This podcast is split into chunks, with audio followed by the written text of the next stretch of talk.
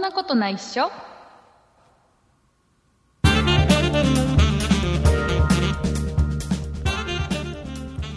そんなことない初第276回でございます。お送りいたしますのは竹内と、畑中ですよろしくお願いします。よろしくお願いします5月です。 5月えあ5月です5月は大丈夫ですか ?5 月1日配信ですよ、これ今。うん今収、収録してるのはまだ7月の27日ですけど、ぶっちゃけちゃうとね、うんえー配信は5月1日ですから、うんだからまだ今気持、ちが切り替わってない切り替わってください。今聞いていただいてるこのリスナーの皆さんは、うんうんもう今ゴールルデンウィーク真っ只中です、きっ真とっ。只中だからわかんないですよ。これ配信してる1日と2日は一応平日ですから。うんで仕事の人もいると思いますけど。うんただ、あのーその後のまた4連休もあるしね。あそっか4 3、4、5、6っていう4連休がありますから。うんうんうんここで聞いてる人もいるかもしれない。うんどっか遊び行くときにね、車の中で聞いてる人もいるかもしれない。ねね、えー、意外とね、あのー今日僕仕事でね、うんあうんのーいろんなお客さんのとこ行ったら、1日2日は休む人が多いって。やっぱりおーうち一人以外全員休みですよ本当あやっぱりそうなんだいやもう僕もね、うん行ったらお客さんとこ行ったらあじゃあ1日今度ちょっとお伺いしてもいいですかなんて言ったらいやもうね、うんうん1日と2日はねほとんど人がいませんとか言うのへーいやいいなと思って何連休だよとか思っちゃうよねだってえ竹内さん仕事なんですかお仕事カレンダー通りえー、ええなのええなのええなのこれえうんえっていう感じなのそうなの、えああそうなんだ。ねいうことでね、まあいろんな環境でね多分いつもだったうんらその、ね通勤通学電車の中とかさ、うねんうんで聞いてる人ももしかしたーうらん、家族で車の中で、車の中で、ね、子供なんか後ろに乗っちゃったりしてねねみんなで楽しくこうやってドライブしながら聞いてる人もいるんじゃないかなと、うえんーいうところででそんな中でねそんな環境の方も多いんじゃないかなと思っているんですが、ねえうんー今週の、えー、とこの「そんなことないしょる」しゃいうんうん、え おっーととなんかパチンパチン言ってますうんえーよ、とねえー今週の「そんなことないしょ」のうんなかったことにしますよ今のは、ねえー だけどでも絶対編集はしませんよ僕は、うんえーと今週の「そんなことないしょ」のねサブタイトルがですね、えーはいもう決まっておりましてうんえー今週はですね、えー竹内メンバーと畑中メンバーが山口メンバーについて語るっていううんタイトルでね、えーいきたいと思いま山す。口メンバーはい、うんえーなのでね、えーまあ、この話題をうん家族で聞くのはどうなのかなっていうところあるじゃないですか。話題が話題だけに。うん、確かねに、、今お父さんとお母さんが子供が一緒にいたりすると、うん、あ、え、そのは、そういう話をするの今週 は。思ってる人もいるかもしれませんが。うんえまあまあまあまあ、今は、今はまだ喋らないで すから。あの、もうちょっと聞いてて、 ね、えーうんいうことでね。はいあの、今週、その、その話は後でしますから、山口メンバーの話はちょっと後でしますんでね。ちょっと後はいで。はい、えーで、えっ、とね、今週は、うんえっ、とね、これゴールデンウィークでもありますから、はいもう竹内さん頑張りました。お何を頑張ったんでしょえーとですね、リスナープレゼンうト、おリプレゼスンナトー、リスナープレゼントをご用意いたしました。イエーイ、はい、えっ、と、あるメーカーさんにご協力いただきまして、おっとえーリスナープレゼントご用意しましたので、はい、えー最後まで聞くといいと思います。いいと思います、はい、えーよろしくお願いいたします。よろしくお願いしますあ、そんな中で、えーはい畑中さん、はい畑中さん、これ先週、うんなんか、あるど田舎村に、行ったっていう噂をね、そうそうなんかあの、えーなんていうのかな、木更木更津っていうのかな、うんあの、千葉県にある、うんあの木更津とかって昔はその、ね、港町ですごい栄えてたんだけども、なんか最近、うん、やあっぱ港の町なんだそうそうそうあの駅前はほとんどシャッターが降りて、うんシャッター通りみたいになっちゃってて、そうそうそうそうびっくりしちゃったうえー大変なことになってるっていうあの木 更津んねえーまあ、うん僕の、僕の住んでいる、えうーん木更津に畑中さんがなぜか来たとそうなぜか祭りもないのに。ね、なんかさ、あの、ほらね、あの日、ほら、畑中さん来るっていう話を僕聞いたじゃないですか。うんうんうん。ね、で、本当は畑中さんとちょっと、せっかく木更津までね、うん。来てくれるんだから、ちょっと合流して、じゃあちょっとお食事でもとか、ちょっとお茶でもとかってね、うん。えしたかったんだけど、うん。あの日ちょっと僕は、うん、あの、娘の事業参観がありまして、 そう、バッティングしちゃったんですな。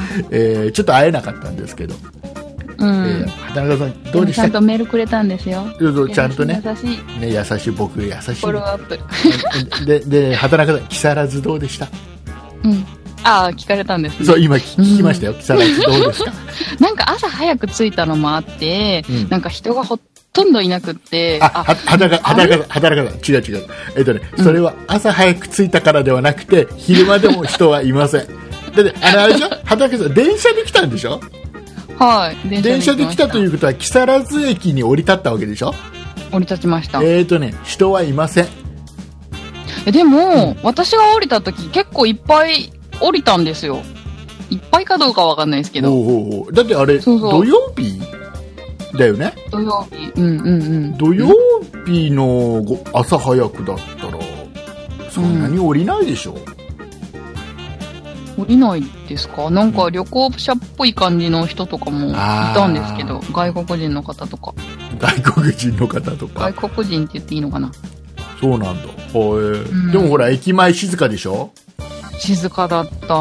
あれなんかこれこれをゴーストタウンっていうのかなっていうぐらい駅前静かでしょ、あー昔はねそういう言葉ありましたね。昔昔ね木更津駅って言ったらね、うん、あのまず木更津そごうがあってねうん、そごうがあるってすごいでしょ、うん、まああ、昔、まあ今はもうそごうはちょっとさちょっと調子悪くなっちゃってるけ どされですよね、あの、えっ、と、リトルは、あまあいいや、あのディズニーあの、ディズニーの、ディズニーランドの最近話あをしようとしたのね。そうそうそうそう、あれの、なんだっけ、協賛やってたんですよね。 いつはスモールワールドのあ、ねそうそうそうえそうそう。ー協賛をしてたんだよ。だから必ずあの、そそこごうのマークがあったんだけど。そうそうそう。まあ今、今やってない。今はもう調子悪くなっちゃうやってない。ももうやめちゃったんうだ。やめちゃったんだよ。でねえ、ーあえー、そごうがあったりね、で、声優があったり、大映があったり、もう駅前すごかったんだよ。あそこ行くとさ、あの、木更津駅行きゃとりあえず何でも揃うと。周りにいろいろあるかうんらそ。ういう感じする、そんだけあったら。そう。すごかったんだよ。うん今はそんなことないけ どね。で、で、ほら、ことないで、降り、降り、降り立ちました。降り立ちました。で、どこ行ったのやってました。えっと、うん。あ木更津の、木更津の良かったところ、ほら、リスナーさんにどんどんアピールすることで、ほら、あね、また木更津に観光客がいっぱい来るから、うん、えっとねうん、タヌキがいっぱいいたて、ぬ、うん、たぬきはいる。た、あ、ちょっと、ちでょっと待って、ちょっと待って、ちょっと待って、ちょっと待って畑中さん、畑中さん。たはいはいぬきがいっぱいいてっていうと、すごくみん なね、山の中を思い浮かべてしまうから、違そうう、だちゃんと説明して、ちゃんと説明して、木更津を誤解させないでお願いだかそうだそうだ。ら。え、ま、タまヌず、キのうんオブジェ、そうそうそう。オブジェそうそうそう。が置物がね、いっぱいあっいってぱいあってね、いろいろあってね。そうそう。で、マンホールが可愛かった。 あ のー、少女寺の、うんなんか、な、なんだろう、近くだからなのかわかんないですけど、うんなんかあの、少々少女寺のなんか歌の、なんか、歌詞がね、書いてある。そうそう歌詞書いてる、うん歌詞書いてて、タヌキの絵が書いたうんマンホールが、なんかそこら辺にいっぱいあって、可愛かったです。そう、あの、木更津で、木更津はね、あの、諸女寺があるんですよ。うん。駅から歩いて10分ぐらいかな、わかんない15分ぐらいかかるのかな、うんそれぐらいのところにね、う諸女寺があってであのそう同様の諸女寺の舞台は木更津なんですよだから、そうなんそうだ。だから駅前とかあの、あ至る所にもとりあえずタヌキ置いときゃなんかいいだろうみたいなさでね、うん一番最初に少女寺に向かったんですよ。あむあ行ったんだ行ったんだそほう、うほういっぱいなんか神社がある中で、うんそれを通り越して諸女寺を目指して行ったんですけうん、ど、うん、なかなか見つかんなくって一周しちゃいましたね。あでも行った見つかったのうん、見つかった。見つかったけどなんか、えーこれがそうなのっていうそうあ感のじ。ね諸女寺ってこれだけ要は諸女寺っていうお寺の名前は結構浸透してるでしょそうそう同様の歌時知ってたもん。ねでだけど、そのうん諸女寺のそのお寺の住職さんっていうのかな、がうん。全くね、その何そういうなんかこそれで儲けようとか一切考えない人で、うんだ。から普通に本当に諸女寺っていうお寺がありますっていううん。であなんでかあものなんうかん、一週間に一回なんか説法やってるっぽい感じでしたよ。あだからねちょっとね、うんあるのよ、いうん1年に1回なんかその、なんか子供たちがタヌキの格好して踊るようなえあるあるあるのあるのあるのそういうのがあるのそれはそういうのはやるんだけどそれって多分ね、うん周りから言われてやってるぐらいであら。なんかもうちょっとさちょ、うん。ね、うまくやりゃさかそこでも、ね観光客集められるような気がするあもう全然そういうのやらないタイプのへーそうなので少女寺行きましたで他にもあるでしょ、木更津という他にもあるでしょそうそうそう。えっと、うん全部あの、えっと、竹内さんの入れ知恵で、家知恵っていうの赤い橋を見にご行きしょました。ご紹介とかねなんか おすすめとか言うの入れ知恵とかあ言うおのすすめ。おすすおすすめ言葉のチョイスは大事だよ、 どうしたのかしらね、僕はねそうほおらすすめこねこいいよなんつって言ったそう。行ってきました。どこに行ったなんんですかか、えっと、何でしたっけななんとか大橋ですよ、いやね。もう全然中多分もう中野中野し中野島大橋っていう赤い橋があっ中て野島あのそうそうドラマの「木更津キャッツアイ」ってすごい結構有名には一時なったんだけど、大橋。へーあのなんか日本一大きな歩道橋っていうう,、ん。いうことに一応なってるうん。道路でしたね。道路もう道路ぐらい車が普通に通れるだけの幅はあるんだけど入り口のとこにポール立てることによって車通れなくして歩道橋って言い言い張るっていうへー車通るんだよなだかって荷物とか出運ぶと店き出てましたよ。え出店が出てましたあよ。本当にうん。ああれなんか焼きそばと、なんかあの、なんだっけ、甘いせんべいとか、甘いせんべいな、なんて言うんだっけ、なんかふ菓子っぽい、ふ菓子じゃないんだけど、んエビせんじゃなくって、なんか甘いせんべいあるじゃないですか。ミルクせんべいでしたっけ知らないあのうん今ね、なんか多分あれだよ、潮干狩りのシーズンだからそうそうじゃないそう。B さんとか売ってるおばちゃんいましたね。おばちゃんっていうかおばあちゃん。はいはいはいはい。あ潮干狩り、あその橋を渡って向こう側が潮干狩り場になってるんですから、うんうんうん。ね。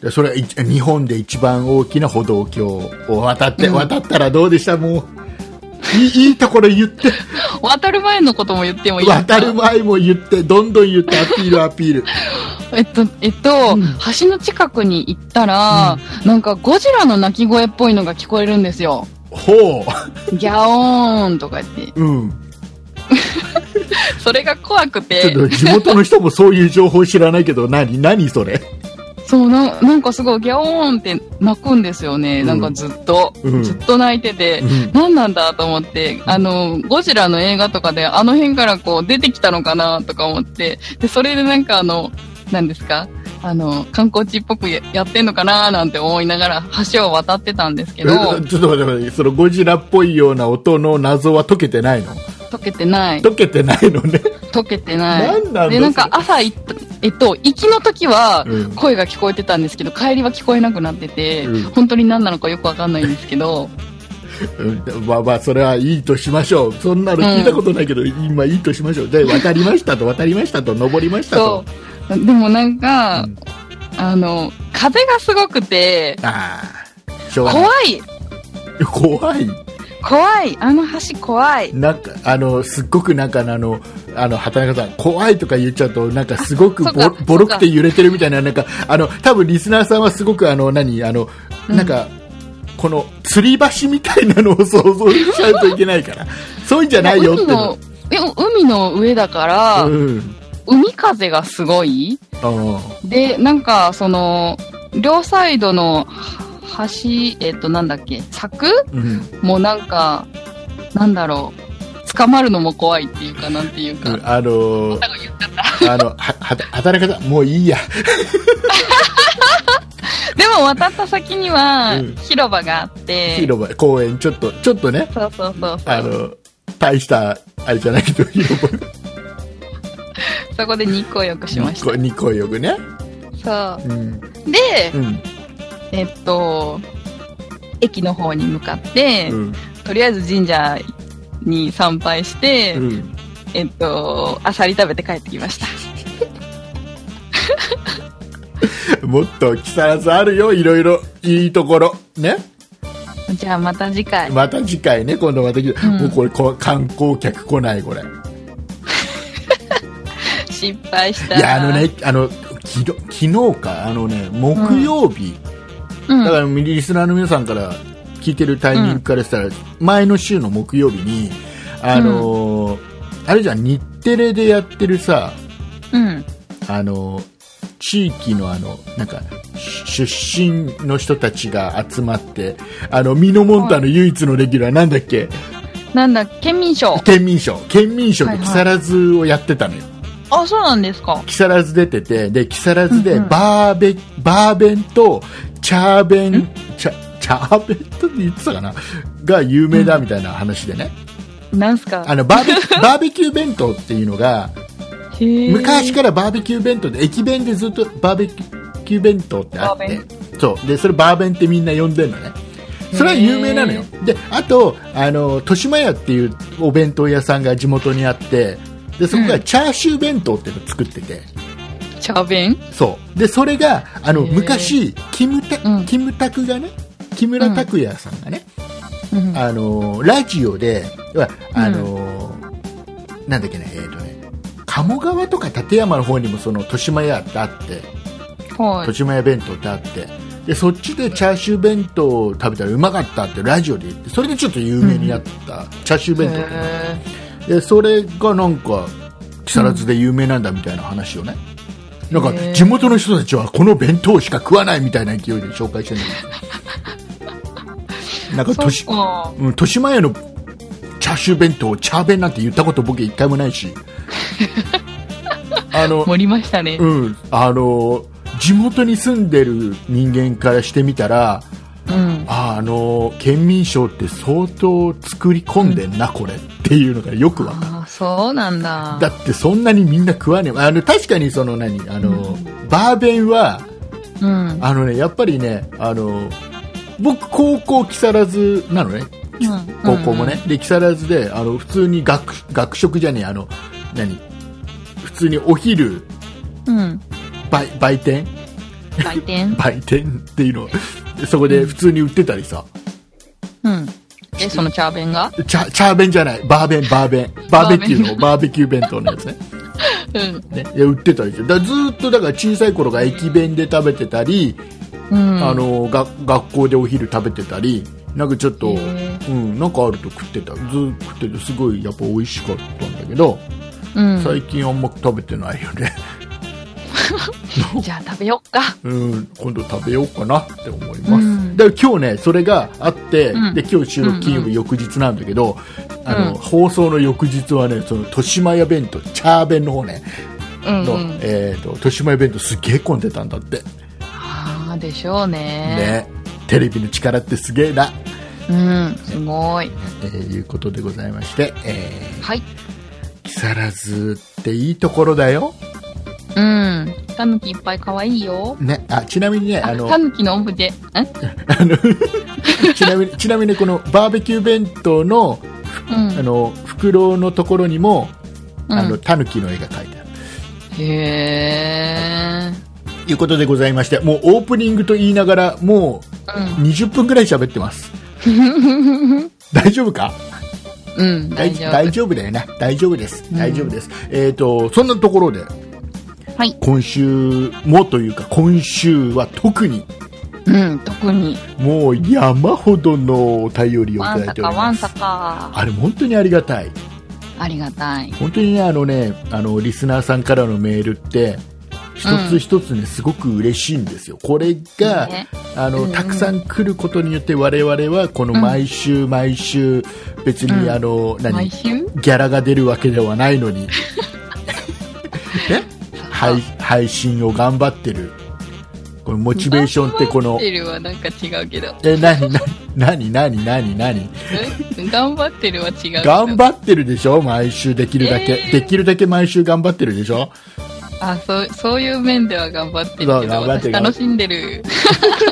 あそういうことね楽しんでやれてるのは、結局モチベーションにつながってるのはみ皆さんのこういうお便りでね応援していただいて、ご意見いただいたりっていうのが、ね、やっぱうんうりん。大きいよね、大きしいね。ね、えーそんな、そんなお便り、えー今週ですね、えーそんなことないしょを当てにですね、お便りをいただいたリスナーさんのお名前の方をですね、えーはいもう始まって20分経ちま すが、畑中さんの方からご紹介していただきたいと、このように思う次第でございます。はい。ではご紹介させていただきます。今週メールを送ってくださったのは、名誉ホワイトさん、はっちゃんさん、TKB さん、コウジさん、こよみ大好きさん、バンブーさん、柏木のガンちゃんさん、いくら大好きさん、ソニカルさん、傷ついた天然魔法少女さん、バッシュさん、ももりんさん、光沢たけしさん。合ってますた多ミ分ネマサイさん。ん大丈夫だと思いますよ。柔らかアルマジロさん。しがないキャドプログラマーエイジさん。メガネをかけたキリンさん。ママウサギさん。ネギ坊主さん。以上の方々でした。ありがとうございました。ありがとうございます。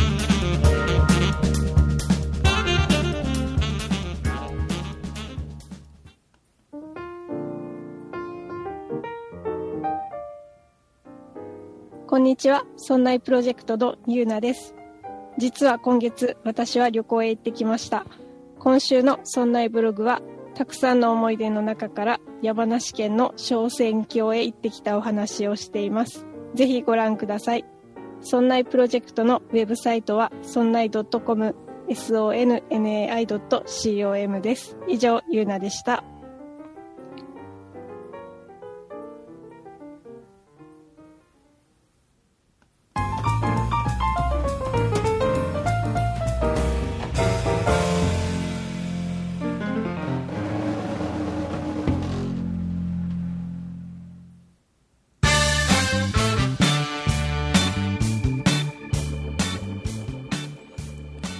はい、えー配信始まってから22分が経ちました。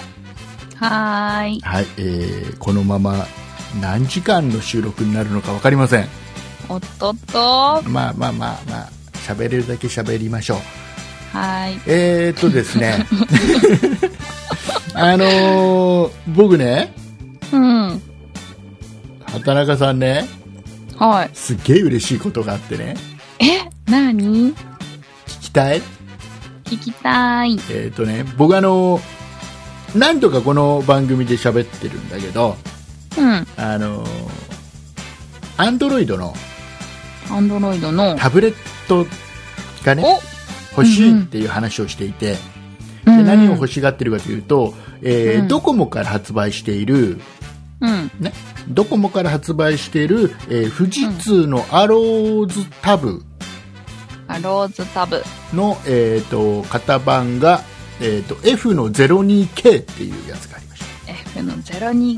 はいえーこのタブレットがすごく欲しいと、うん。このタブレットすごいのはもうテレビがねフルセグワンセグで見れて、うんうん。、でペンが使えて専用のペンがついてて、うん。ペンが使えるわけですよでこのペンもあの、うんこのタブレットなペンタブレットとかで有名なあのワコムと協力して、へーえーつけてるんですよワコムのペンがついてる、うんで、えー、と音音声もすごくてねうん。音声。そう音の方もこだわってて、うんきちっとスピーカーが、あのん右と左に1個ずつついてるへーちゃんとステレオ。で聞こえるようにね、ではいはいはいしかも中のそう音,、ですね音関係はうんえっ。とね、あそこ、なんだっけ、えっ、と、あー出てこない、出てこない、出てこない、出てこない、なんだなんだ。ヒントヒント。オーディオ、オーディオはね、どこで、どこと共同開発したんだっけ、えー、ケンウッド。ケンウッド じゃない。こういう、こういうところで時間がね、どんどん伸びていくんだよ。 ね。ね。なんだっけ。なんだっけっていうか、そもそも知らないし。えまあいいや、すすごい、あの、オーディオメーカーですよ。ね。 うんあの、気になる人は調べればいいさ。ね。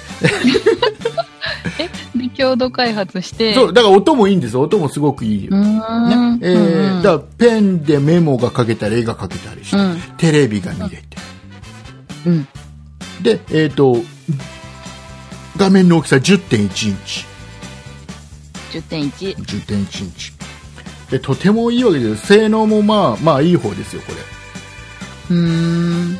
れであとはまあ普通のタブレットとあとは防水防水おお風。呂で使えるお風呂で。お風呂でだからチテレビャポンしても大丈夫。チャポンをあまりしちゃダメよとか書いてあるけど、うん。うん、お風呂で普通に使えて、うんあのうんだからお風呂でテレビ見たりうん。動画見たりあ、あれですね。あの、ジップロックに入れなくてもいい。そうそうそうそうそうそうああ、すごいね。いいな、うんいいな。ないその防水か防水じゃないかっていうのはジップロックに入れなきゃいけないか入れなくていいかっていうところで判断しているのどういうこといや、わかんないけど、なんか iPhone とかジップロックに入れてお風呂に持ち込んでた時期あったなとかって思って、それがいらないのかと思っそれじゃて、いらないわけですようん、楽ちんじゃないでそすかう。でとてもいいわけですよこのタブレットがね、うん僕に今僕の使い方としてはもう完璧うん。 100%、100点のタブレットなんですようんただ問題なのはこれドコモから出てるんですよ、ドコモから、うっん。てことは、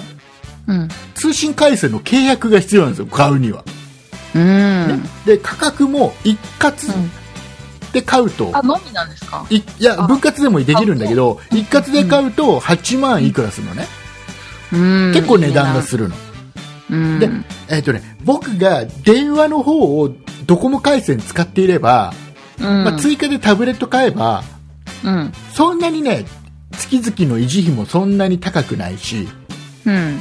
えーまあその何サポートみたいのもあるから、うん。総額ね4万か5万ぐらいで買えるんだよね、う。へえ。実質安い実質それぐらいで買えるそんなことただほら維持費がかかるからな毎そっ月か毎月何千っていはいうはいはいドコモに払うお金がだから、うんで僕はほら今現在 Y モバイルだから、うん。そういう恩恵には一切預かれないわけですよ、うん。でこれを単体でもしドコモで契約するとしたら月々5 6千円払うんじ高い。ゃないねうん。したらちょっと、うん僕はもうちょっと厳しいななんて話しててうんであのー一つ方法があって買うのにねこう中古で、あ中古で。ね、えーヤフーオークションとかうんうん。あと中古の販売してるようなお店とかでさたまたま出てきたら安く買えそうじゃない、ね。ね買えそで実は1回先週の配信の時に僕喋ったかなあのう。ー、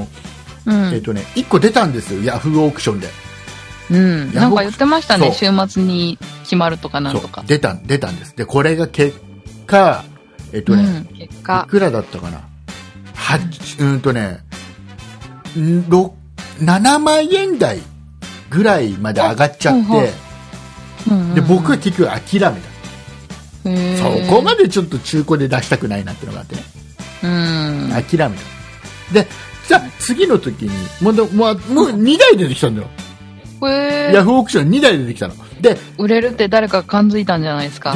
2台のうちの1台がうん。前回僕が諦めたやつなんだよえ、なんで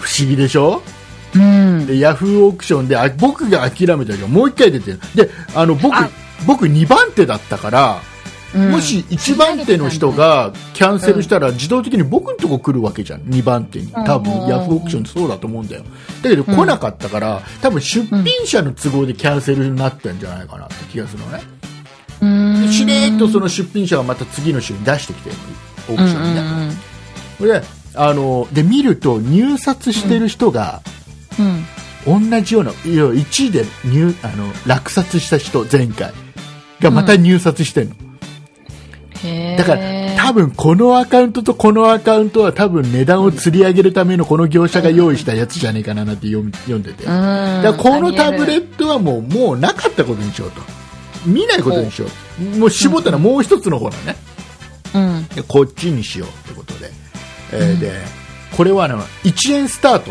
1円からこれ釣り上げていくっていう方式うでん出品されてたのね、うんではもうこれでもうこれは絶対落札するぞとおういうことでもう設定しといて、うんえー時間までにもう僕は6万5千円までは出しますよっていう設定にしとくのね、でへあの誰かが入札いや例えば2万円までなりました2万ー500円で誰か入札したら、僕は自動的にその後2万1000円で入札、うんうん僕が勝手に自動でしてくれるみたいな。それは6万5千円まではいいよ、自動的にやっていいよ、みたいな。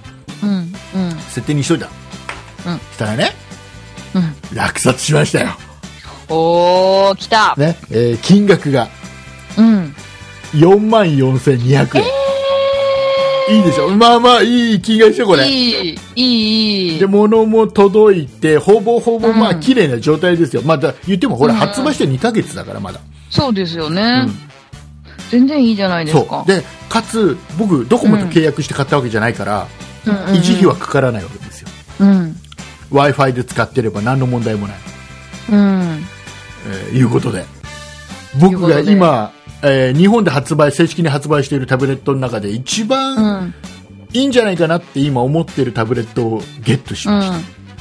いいなこれ、これね、あのね、でね、うんペンがついてて、ぁ。例えばもう仕事でメモ書きとかうをん。よくするの、これタブレットで、うんうんうんうん。へ書き心地はすごくいいー。ああの、のさすがやっぱワコムだなって思う、もう、ワコムうー。ん、でもしねあのドコモ回線を持ってる人で、うん。えータブレット1台欲しいなって思ってる人は、うんこの F02K っていうやつはちょっとね検討してもいいんじゃないかなって思いますよ、へあー。のね、か軽いし画面大きいけど軽いしうん。音はいいしであとね、うんこれねすごいねこのタブレットねマイクがね、うんうんマイクがこの本体の中にねうん。 3つ内蔵されてるのねへー。なんで3つ内蔵されてるかっていうと、うん。いやよくあのほらあるじゃない今あの、えースマートスピーカーがいろいろ出てるでしょ、うんうんうん声をかけると、うんそれに反応して、声で質問したらいろいろ答えてくれたり、うんうん。そういうことがこれでできるわけですよ、このタブレットで。へー。シリが入ってるみたいな感じですかあのまあ、実際、Google と、あとあの、ドコモの端末だから、あの、羊、羊のキャラクターの羊、あーはあいはれいはいはいが使えるってことなんだけど、へー。結局これを、まあ、例えば画面が暗くなってる状態でも、うん。あの、これワードを言うと、今これ僕今ワードを言ってしまうと、この僕の目の前にあるやつがね、反応しちゃうから、うん言わないんだけど、あの、ワードを言うと、ちゃんと声、声だけである程度のことができるようになってる。で、そのためにへー、それを認識を良くするために3つうんうんわざわざマイクをつけてる。あ、そうなんだ。ですごいよ、あの、セキュリティもすごくてね、うん。あの、これ指紋じゃないんだよ。え指最近紋じゃない指紋、指紋認証が多いでしょうん。指紋じゃない、あ動の、脈そう芯、め目の、なんだっ目の、ね目のやつ。何けへえが網膜そう、それそれ。だから、あの、カメラに向かって目をわーってやると、わーってやると、 わーって近なる。未来 ね。うんうん。これ、いや、いい、いいです。いいのこれはいい。メガネしてても大丈夫あ、メガネしててもコンタクトしてても大丈夫。サングラスでもサングラスはダメ。ダメ。見えないから。あ、 じゃあ PC メガネはそれ、それ、あの、はた、畑中さん、畑中さん。それは、あの、指紋認証も手袋してたらダメでし ょねはーい。ね目で、目でこう認証させるのにサングラスしたら一緒でしょうん。わ、かるかなじゃあ、網膜だから、うんマスクしてても大丈夫ってことですよね。マスクしてても大丈夫ですあの、iPhone 顔に、顔認証じゃないからね。うん。そうそうそあう。じゃあ目だいいんじゃな目いですだかけちゃんと見える状態で。だから、ちょっと濃く、うんあんまり濃くない。サングラスでも、薄めのうんサングラスだったらある程度いくと思うし、うーん。まあ実験はしてないけどね。うん。でとてもいいです。最高です。へえいいなこぁれをね、44,200円で落札できたっていう、えーうん自慢をしたくてこの話し ました。いやーすごいでもなんかすごい欲しがってたからなんかやでもなんか安く手に入らな入らなさそうな話してたからなんかそう嬉しいですねそう嬉しい。だからもう8万円ぐらいするもんだって思ってたから、うんうんうんうん嬉しいね。ねえそのなんか釣り上げてたアカウントも面白いですねじゃあもう一つは結局またね、うん高かったよ、うん67へえ万だったよ終わったのだからまたそのうちまた出てくるんじゃないかなと思ってるけどさ、うんそれやつがそーいうことで、えー、と僕の自慢は一つ終わりです、えーちょっともう一個質問していいですあか質問いいですよ質問は聞こうじゃないか、それ普通にドコモでうん、契約して、うんすぐに切れないんですかやっぱ薬金かかっちゃうのかなああそこって契約次第だろうねだからほら、うんあの月々サポートみたいなのでやってると、解約した途端に、まあ、違約金が場合によっては取られるのとサポートも切られちゃうから、うん。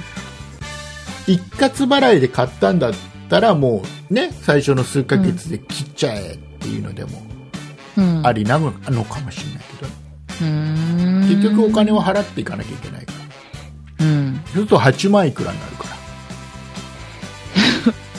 うん。だからちゃんといやー回線契約してほらあの例えばドコモの回線持っててそこでパケットを分け合うような契約やじゃんプラスなんうんか、ででタブレット用のプランで安くできるはずなんだうん。だったらそんなには高く維持費かからないからうん。うーん。ドコモ回線持ってる人はちょっと検討してもいいかなとうーん。ただ持ってない人は頑張って中古が出て狙う方がいいかもしうん。いいなぁ、中古。もうちょっと安かったら欲しいなれないこれ、はあのね絵お絵描き用としてもうん。最高だと思うようんと、いいなぁ。これはちょっといいいいなぁ描きやすすっげえ描きやすい、うん、うん。反応もとてもいい、うん。はいえーいうことで、えーはい自慢は終わりです終わりでーす。はい、 えーいうことで、えーとまあ、この辺でちょっと一つ、たくさんはいほらお便りいただいてますんで、そうです一、ねつ。ちょっと、えーご紹紹介介ししちゃたいいまんすかですが、えーそしたらまず、えー、とどうしようかな、名誉法は伊藤さんのお便りをほい。紹介してもらってもいいですか、はい、ご紹介いたします。竹内さん、畑中さん、こんばんは。名誉ホワイトです。今週は収録してるんでしょうかところで竹内さん、今度の任天堂スイッチのゲームソフトの任天堂ラボってすごいですね。今までの方向キープラス、丸抜スイッチのゲームから考えると画期的ですよね。任天堂の発想にちょっとびっくりです。このソフト、竹内さんはどう思いますかそれでは次回の放送楽しみにしてますね。はい、といただきました。ありがとうございます、えー今ありが週とうございます。今週配信してます、収録もしてます、してます。収録してます。しかもうん。超長くなりそうな気がしてます。うん。え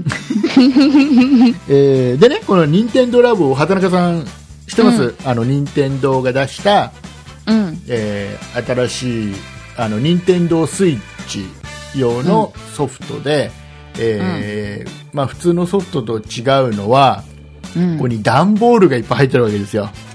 ねえ、ねなんか組み立ててるそう CM の知識しかないでそすうけど。 CM でいっぱいやってるからなんとなくあこんな感じかななんて、普通、例えば、あのん釣りのゲームをしますと、釣りのゲームをやるのにそれ用のコントローラーとかって、 ね、もし出すとしたらちゃんとしたそのプラスチックでとかでできたさ、うんうんうん立派なやつでさなんかね、準備されたそやうつそがうね。そうったりであしますのーそういうので買ってやったりするじゃん、うん。ねあのー例えばバイクのゲームだったらバイクのこのハンドルを、ハンドルのね。ね、コントローラーが別でね売ってて、で結構立派な結構8000円だ9000円だ普通にするような さコントローラーを買ってみないやってるで今回のお任天堂のすごいのは、そのコントローラーとかをもう全部段ボールで作らしちゃおうと、もうすごいね。でそれでその任天堂スイッチのコントローラーとこの本体をそのうん。うまくねこの段ボールにうまくは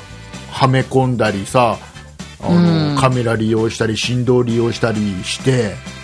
うん。あのいろいろできるのピアノが弾けたりなんかリモなんコンかす使っごいてですねよねなんかなんかあれ、あれだけだだと、な、何がどうなって、どうしてるのっていう、なんか疑問ばっかりなんですけど、興味ありますよでね。ねでこれは、うんこう任天堂ラボっていうのはうん。買ったの発売日にうちにやってきたのさすが。でねうちの娘、小学校3年生のうね、ん。えー可愛くて可愛くてかつ賢くて賢く、えー最近ではう。うんんお父さんとあまりお風呂に入ってくれなくなった、あら、えーあら、寂しい。いや、どちらかというと、お父さんが拒否っていうところがあるんだけど、うーん、疲れてるからですかいや、もうちょっともう、もうしょ小学校3年生だかそうですか。ら。でも、えどどれぐらいの年までみんなあれだろうね、お父さんとお風呂入るんだろうね、女の子って。へーん。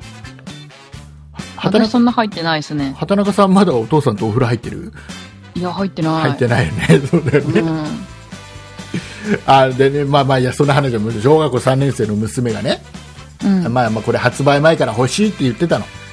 うん、で、クリスマスにも買ってね、とかって。へ言っえ、ただいぶ先ですね。大可愛いでしょクリスマスに買ってねとか言っちゃう、 でお父さんこれちょっと欲し欲しかったからやってみたかったから お父さんに火がついた。お父さんはもう勝手に予約してるのもう買ってねってクリスマスに買ってねって言われてる時点でもう僕はお父さんはもう予約してるのアマゾン で、それでも自分の分ですよね。ままあ、僕僕に僕にというかみ、まあ、これはみんなで楽しむっていう意味でうん。買って、であの、発売日にアマゾンの箱が届くわけですようんで。お父さんがこのアマゾンの箱を開けるとちょっと娘が大喜びするかなっていう、うん。ねえーはまあ、反応はいまいちだったんだけど あら、ああ クリスマねスのつもりで行ったか買ら。ったのねみたいな感じ、うん。へえ。軽く反応をいただきましてでね、うんこれんうんだ段ボールで、うんまあ、例えばお家とかピアノとか、釣りのこういうリールのね釣り竿みたいなのとかさ、バイクのハンドルとか、いろいろ一つのパッケージでいろんなものが作れるこのバラエティキットってやつ買ったんだけどだ、ねうこれさっきん。ね、なんか種類がいっぱいあるんですかまあのね、いろいろ作れあの2つ今出てロボットキットっていうのとバラエティキットっていうのが2つ出ててでロボットキットっていうのはもうとにかかくでかいのよ。く、であのかい。背中にねなんかリュックみたいの背負って、足と手になんか紐でつながったのをこうやって 持って、でロボットをなんかよくわかんないけどロボットを動かすの自分の体を動かしてへー自分が動いたらその通りにロボットが動くのほー手を広げると飛ぶんだよロボットが、ね、でそれーそれがそれはロボットキットっていうのがあってうんで僕が買ったらバラエティキットっていうのはさっき言ったピアノとかうんバイクとか釣りとかなんか家でいろいろうん。ね、なんか、あとなんかリモコ CM ンでやってるようなそうあれですリよねモコンでなんか操作するとかっていう。うんうでん。さっき言った、その、畑中さんがさっき言った、CM で見てるからなんとなくわかるけど、何がどうなって、どういう仕組みかさっぱりわからないって、うんうんうんさっき言った、もうまさにそこが任天堂の狙いで、うんこれ、作って、自分で作って遊ぶっていうところはもちろん、うん要は、うんね、比較的安く、まあこれ例えば捨てるときだってこれ段ボールだからさ、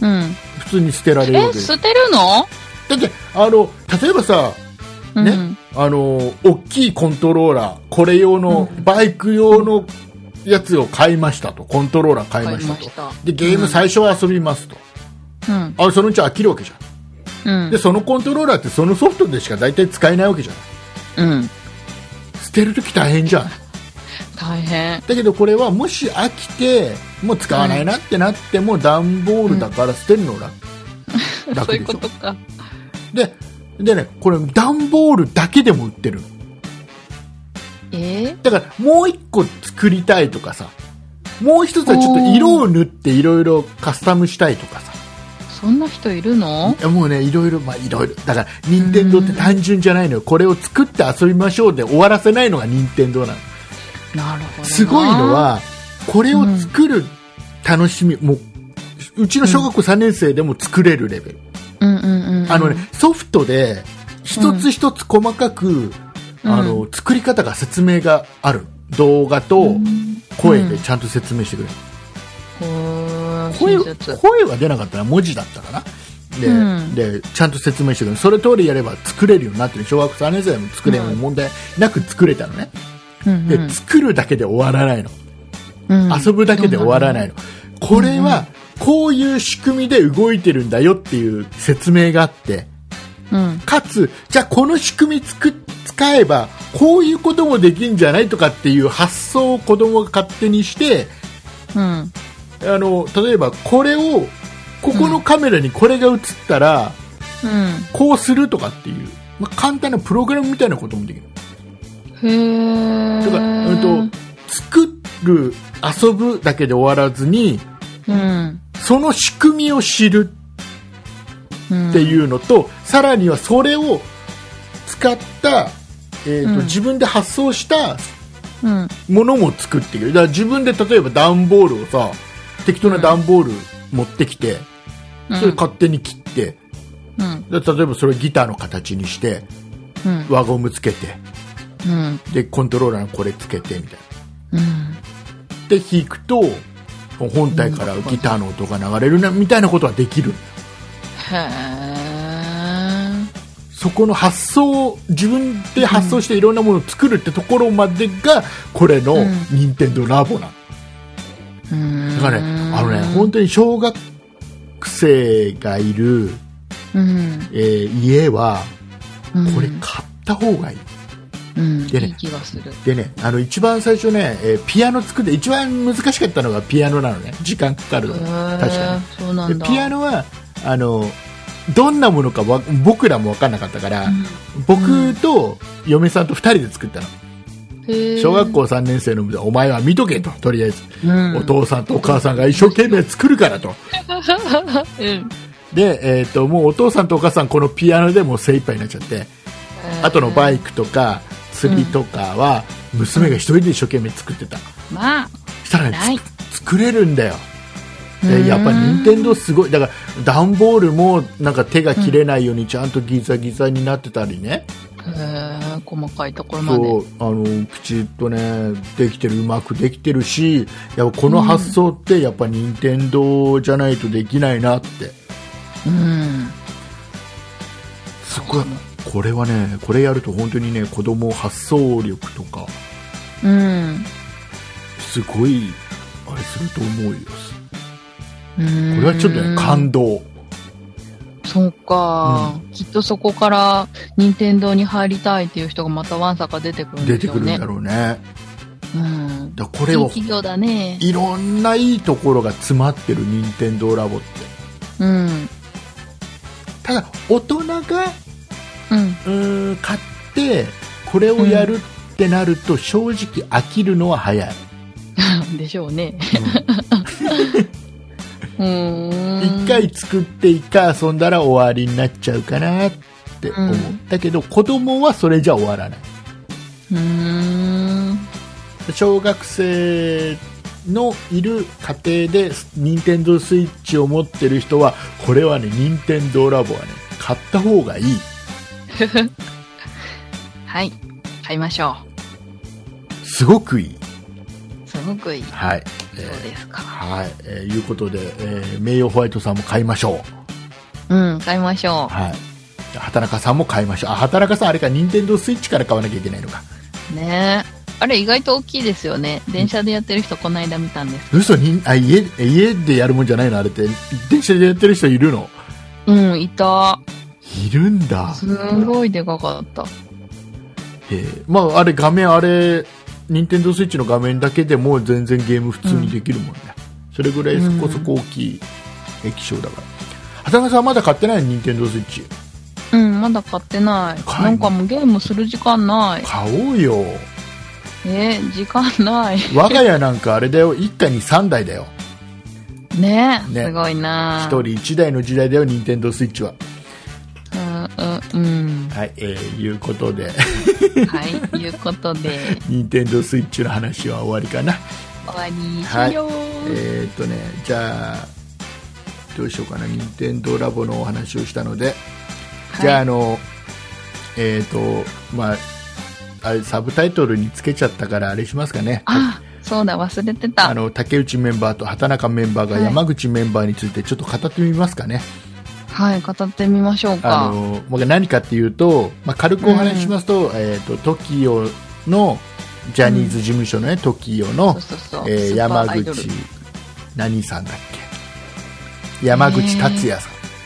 あ、そうだ、そうねだ。あのあじゃあもう我々はなんて呼ぶ山口達也容疑者って呼んどくとりあえず容疑者なんですか容疑者でまあだってあのへー書類送検されてまあ、うん多分不起訴になるだろうというふうには言われてるけど、まだし取り調べ中というか、し何警察うんというか検察官は何もまあ判断は下してはいないから、うーん。まだ容疑者。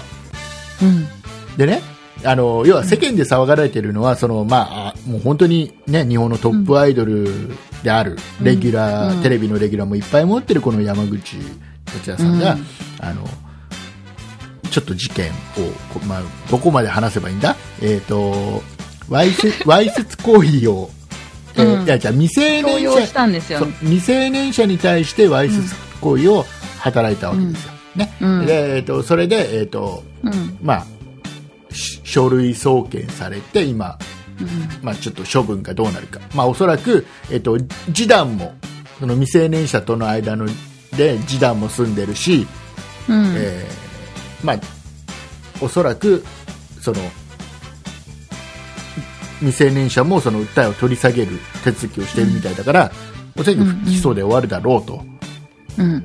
いうことらしいんだけど、うん。えーとまあ、それの衝撃、うん。もある中で、やっぱり世間で、うん。やっぱり今回も言われてるのは、山口メンバーってなんだよっていうね、へーこれジャニーズ事そう務なんだ。ジャニーズ事務所の、うん。ね、タレントさんが何か問題を起こしたときに、うん。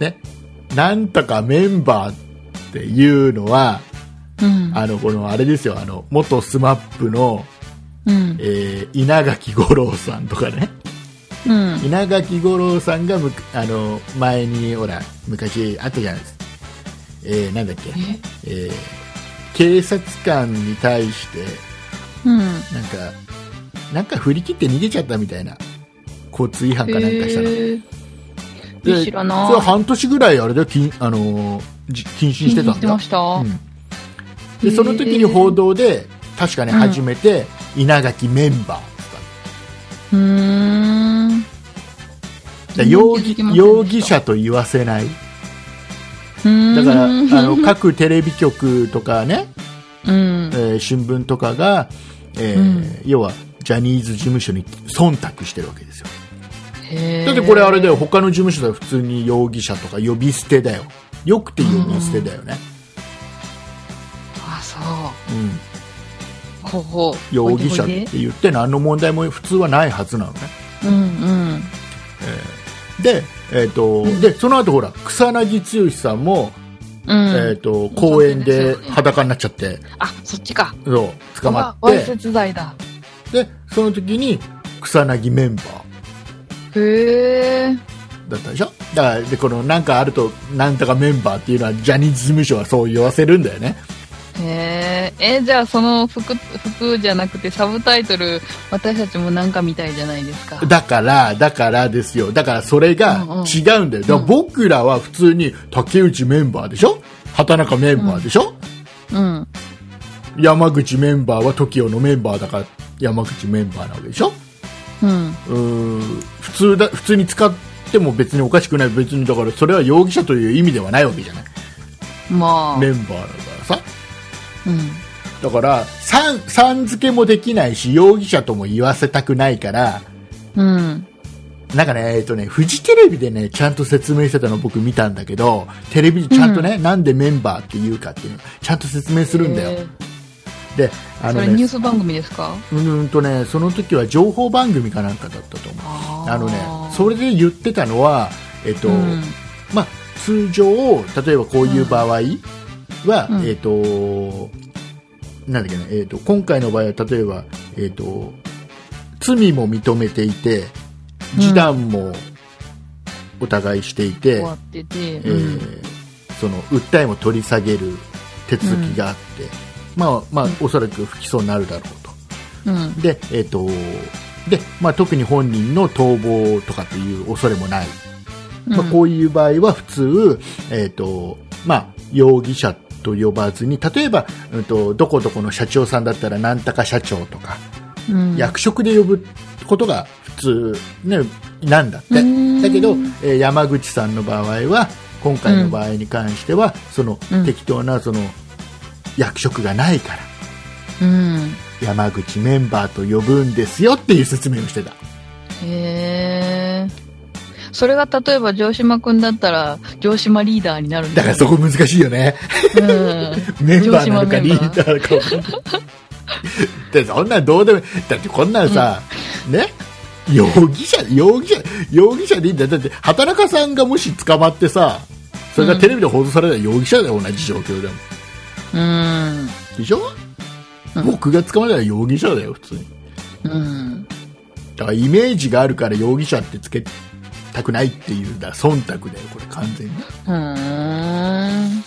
でねでねうん。で、うんそ、の、まあ、メンバーってうん。いう言い方っておかしいよねなんてうん。いうのが今回もやっぱり言われて、あっちこっちで言ってるんだよおかしいよねなんでそんなにジャニーズに気使ってんだと、うん。でむしろ逆にジャニーズってやっぱすごいんだなってうん。容疑者って言わせない力があるんだなってねっていうのとあとはあのその僕気になったのはこのニュースで気になったのはうん。あのこうねそのうん。まず夜に未成年を電話で呼び出したと、うん。でその未成年の女の子は、うんうんと一人で行くの嫌だからもう友達も連れてっていいかって言っていいよって言って二人で行ったとへえ。で二人でその山口メンバーのね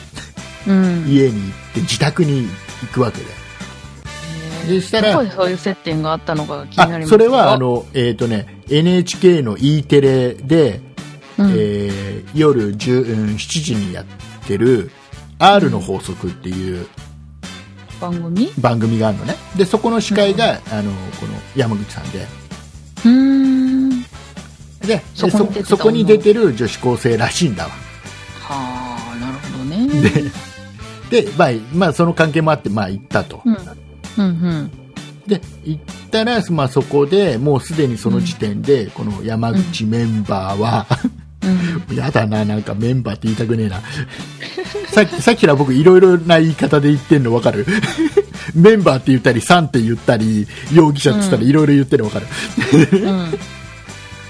で、いやは、なんかもうすでに酔っ払ってて、うん。先に酔っていて、うん。まあその勢いもあって、うん。えー要はそのニュースを見るとキスなどをしたと。こわいせつな行為をしたと。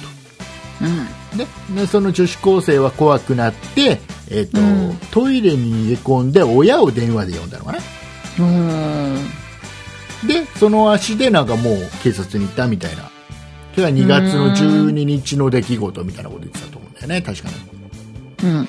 でえっ、とキスなどってなんだよって思わないああ、言われてみこれれば。などなどってなんだよってねうん。で警察うんとね新聞とか載ってるのはキスなどなのね、うん。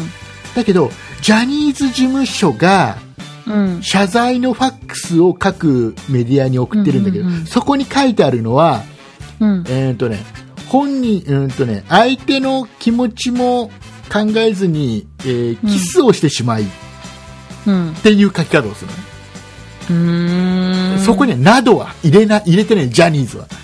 うん。あえて入れてないの。それっきゃしてないよっていうのを強調してるんだよ。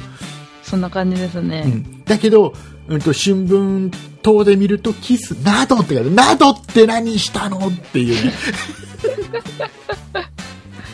などを聞きたい。こう、などのところを聞きたいんだよっていう。はい。だからそこってだから結局なんなんだろうねに日本語っていろいろやっぱむ難しいなというか面白いなって思うんだけど、うーん。えー、と察しての文化ですね。そうでねうん。まあ畑中さんうん。ぶっちゃけこの、まあ、事件うん。どう思います感想もう本当にえっ、となんていうのかなあの誤解を恐れずにうん。世間一般的にこうやって言われてるからとか、まあ、これほらうん別にテレビ番組でも、うんとうんね、民放のラジオとかでも何でもないからうん。もう別に何かに気を配る必要なんかないと思うから うんぶっちゃけたところどう思う、うん女性の立場として、えっと、私の立場からしてう、ん出たって思いましたね。出た出たって出たでなんか、うん今年はこういう事件が多いぞって思ってて、来たって思いましたね来。た来た来たちょ それ別にやっぱり。女性の立場からっていうところがよくわかんないけど違う違う、女性の立場じゃない。私の立あ場。私私の立場そうそうそうどうどういうこと私個人としては、うんそういうのが今年多いと思ってたから、うんああ、来たって思って。 違う違う違うほらあの山口容疑者に対してうん。ねうん。要は許せるのか許せないのかとか、えっと、ああ、他人なんでいいですよ。うわ出た出た出た興味なしおくんが出たよ いやそれは他人だよみんなほとんどの人が他人だよ、そりゃうん。ねだからまあ無責任な感じでいいと思うんだよだからもう逆にだからうんとなんていうのかな一意見これについてうん。客観的に見て、うん。もう、まあ、世間一般で言うと単純にもうこの山口メンバーがね、うん。まあ、100%悪くて、うん。まあ、酒のせいにすんなよとかうん。いろいろ言われてるじゃないうん。あ、そうなんですね。畑中さんはどう思ってるかなっていう、うん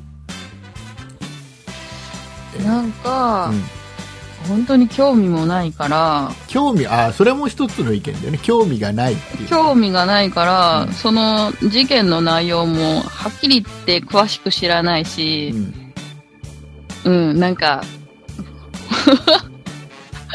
うん。でその、山口メンバーもう、んなんか、畑中さんなはんだメろうンバこの話題ーでをメンバーをチョイスしたね容疑者とかさんではない メンバーをチョイスしたねうーん山口さん が、うん、なんだ、うんと、あ、なんだっけ、えっと、離婚してて子供がいてっていうのも今知ったみたいな、そんああな、ーそそんな状のレベ態ルなんでだ。うんうん。んだから別に独身だったらいいじゃないっていう見方もあるし、うんでも子供の立場からしたら嫌だよねっていうのもあるし、うーんなんか、なん、なんでしょうね。まあ、魔が差したんじゃないですか。あまあ、そのレベルね、そんな感じね、あ,、まあ、あんまり興味もないし、う。うんん、んとまあ、特になんていうのかな、うん思い入れ、ショック、すごくショックだったわけでもなくみたいな、なく、むしろなんかそういう事件来たってなんかちょっと喜んで、喜 喜んじゃいけないと思うけど、一応、事件だから、い不謹慎でした。やあのいや僕、真面目な話をしちゃうと、うん。えっと、僕、思ったのは、まずは、うん。まあ、その山口容疑者とあえて言うけど山口容疑者は、うんえっとまあ、100%悪いとあの、全くその未成年の女の子に非は基本的にはないと思うのねうん。でなぜならそのうん。山口容疑者46歳らしいんだわうん。で片や女子高生でしょ高校生なわけでしょ、未成年だようん。ねえー、とじゃあ例えば同じ部屋にいましたとうん。したらこのやっぱり46歳大人が未成年を守る立場、指導うん指導するというかうーんうんいろいろ教える立場うん。何かあったら責任は取らなきゃいけないその空間の中ではやっぱ大人なわけじゃない守らなきゃいけない、子供を守らなきゃいけないわけでうん。ね、責任はあるわけでその中でやっぱり自分が、うんうそういうキスだけとはいえいえ。えー最悪あれでも未成年になんか手出しちゃダメなんですよね。なんかだこうそれはもうそれの時点でアウトだしうんうんううんん。アウトじゃないですか。だアウトなんだよ100%メンバーじゃないですよ。だから100 100%アウトなんだようん。ただ示談は済んでるからねうん。示談は済んでるからまあ示談済んでるのか、もうすげえごめんねここごめんあの批判が来るのを覚悟で一言言っていいはい、どうぞ。示談金いくらもらったんだろうな。 うん、いっぱい積んだんでしょうね。まあまあね、思うのね。うんまあ、うんうん。えーまあ100%悪いですよ。うん。えーいう前提のもと、元。もと、えーとうん僕もやっぱりまあ小学校3年生とはいえ娘がいる立場親として思うのは、うん。うんうん。えー、と46歳の男の人に、独身の男の人に電話で呼び出されて、うん。行っちゃううん。娘には育てたくないなってのは思ううん。ぜひとも、しっかりした女性に育ててあげていただきたい。あのーやっぱりうん。そのなんていうのかなそういう一つ例えばほら、うん、とこの事件ってんもう事件自体はもう100%山口容疑者は悪いけど、うんえー、とそれ以前にうん。やっぱり行かないっていう選択肢も一つあったわけじゃなうい、ん。そうそう。女子それもなんか高生ちょっ側とに気ねになりますよね。そうで親としても行かせないっていう、うん。要は親としての監督義務もあったわけじゃない、そうそうそう。そこの2つの、えっと、何防げるタイミングが親も、うん、とチェックできなかったそのうん高校生自体も自分で管理できなかったって2つとも突破していっちゃったっていうところうん。で事件が起きたっていうことはやっぱり、ううんんと自ら防ぐチャチャンスはあったうん。しかも多分電話かかってる時点で酔っ払ってたかどうかなんてのは分かる気がするんだわかると思う。さすがにそこまだでから友達呼んでったんじゃないんですかだからだとしてもだその友達もじゃあ行くのかなって思うしうん。夜だよやだよ。夜だようん。夜高校生の女の子が2人でうん。ね男の独身の男の部屋に行くっていうのでそこ、うんうんそっから先の何が起こるかっていう想像ができる子に僕は自分の娘は育てたいな、うん。うんそういうのはしあのしなきゃいけないなっていうのは自分の中で、ううんん。と改めて思った、うだかん。ら高校の、ね、親その親子関係とかうん。うんと状況わかんないからねいや例えば結局は立場的にはさ、同じ番組に出てる方や司会者ですと有名なタレントさんですアイドルですと、うん。呼ばれたらやっぱ高校生としては行っちゃうよねっうんていうのもなんてのはわからなくはないから、うん。ね、しかもほら立場的には俺上司に呼ばれたようなもんな感じもあるじゃん、うん芸能界のあれわかんないけどさここで行かなかったら自分たちの、その番組で立場がなくなっちゃうとかっていうところももしかしたら考えたりもしたのかもしれないしね、うん。それはわかんないからねそれはあのその子たちは否定できないんだよね、ううんん。その人子たちには非はないと思ってるけど自分の子はそういうのが危機管理をもっとできるような子に育てなきゃいけないなっていうのは改めて思ったかなっていう。うん。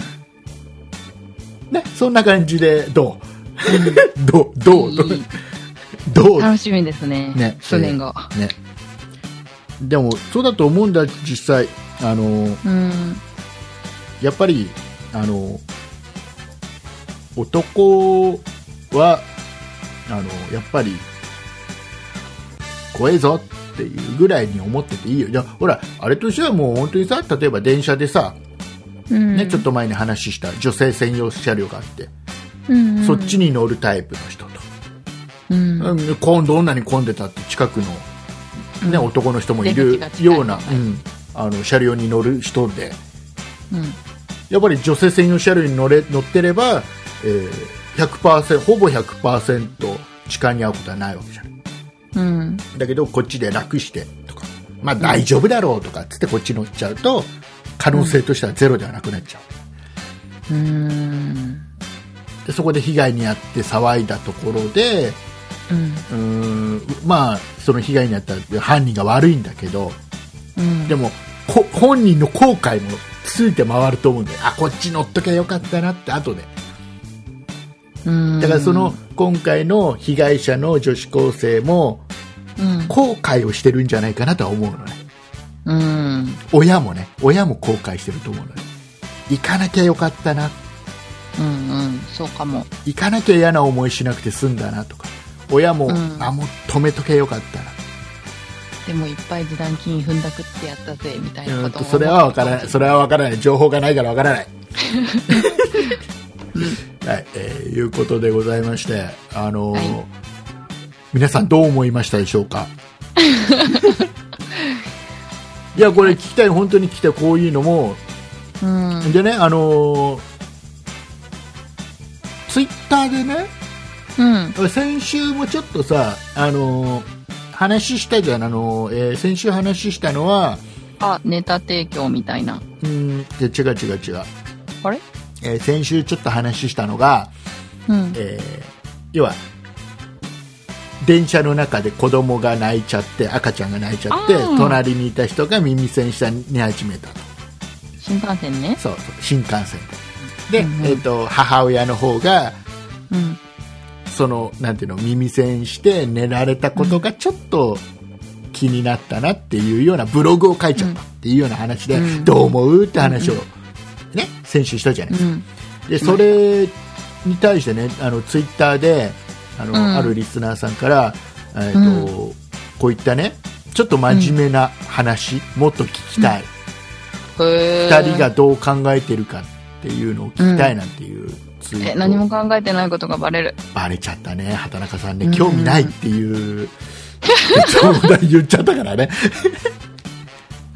いや僕ねなんかね、うんこういうのもなんかねえ嘘あの人がそんな風に見えないのにうん、うん。で終わる人が多いような気がするけど、なんかね、もうちょっと先を見たいなって、せっかくこういう、何、あの、情報というか、うん。事例を知ったんだから、じゃあそれは自分に置き換えたらどうなんだとか、自分の家族に置き換えたらどうなんだってとこまで、ちょっと考えたいなって思っちゃったりするんだよね。へえ。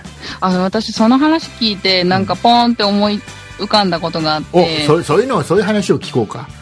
あの、満員電車で、隣で、くちゃくちゃガム噛んでる人があいたら、すんごい気になっちゃって、うんそのくちゃくちゃがすごくなんかこう、嫌な気分になるから、うんさって、あの、イヤホン出して音楽を聴いて、 その音を聞かないようにしてるあでともか。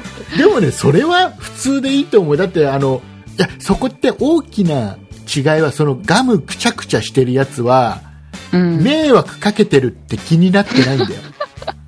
いや迷惑かけてるっていう気がないから、うん、隣でイヤホンされても、本人何とも思わないじゃん。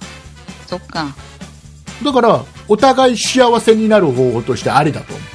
うん。うん、迷惑かけてないと思ってあの、う実際迷惑かけてるけど実際本人は迷惑かけてないうん。文句も言われない、まあ、本人は、うんまあ、ハッピーだよね美味しくガムが噛めましたなわけだから 畑中さんは畑中さんでそれをイヤホンすることでね、聞かなくて済むわけだから、うんお互いハッピーだいそういいいいい判断だと思うよ、 うん、それはいいと思うだからその、隣の女性も、そんな感覚だったのかなとかって思ってね。うん、えっ、とね、だからそこが違うところね。だから、あの、そうそうそう。だから、だから、うん女性の方はそういうつもりで、やっちゃったんあーで女性側でとしてそはのね。おおお母さんの方はお母さんの方で、まあそうだか まらあそわかのりそますのけどガガムくちゃくちゃの人との違いだよね、そこがね。ガムくちゃくちゃはそれそれはわかりますけ 悪悪い気はしてない。本人全然迷惑かけてる気がしてないけど、あの、子供が泣いちゃったお母さんは迷惑かけてるって思っちゃってる。そこの差だよね。違いがね。うん。まあいいや、それはもうまた置いとこう。話がまた長くなってしまいますから。ね。ね。えーいうことでございまして。はい。えー皆様ゴールデンウィークはどこにお出かけですか今言ってる最中かもしれ言まってせるん最ね。中でねね、えーいいですよ皆さんあのどんどんどんどんあの僕らにお土産を、あ、いいっすねあの、お土産って物じゃなくてね、物じゃなくてね、あの、おあ、メールあとメールでね、あの、お話の方をね、こんなとこ行って楽しかったよとか、今度ここ行ったらどうですかとかっていう、うんうんうんお話の方でね、メールの方でお土産をいただければなと。うん。うん。このように思うでしょうよあの綺麗に、綺麗にまとまったかな。じゃあエンディングいきます。はーい。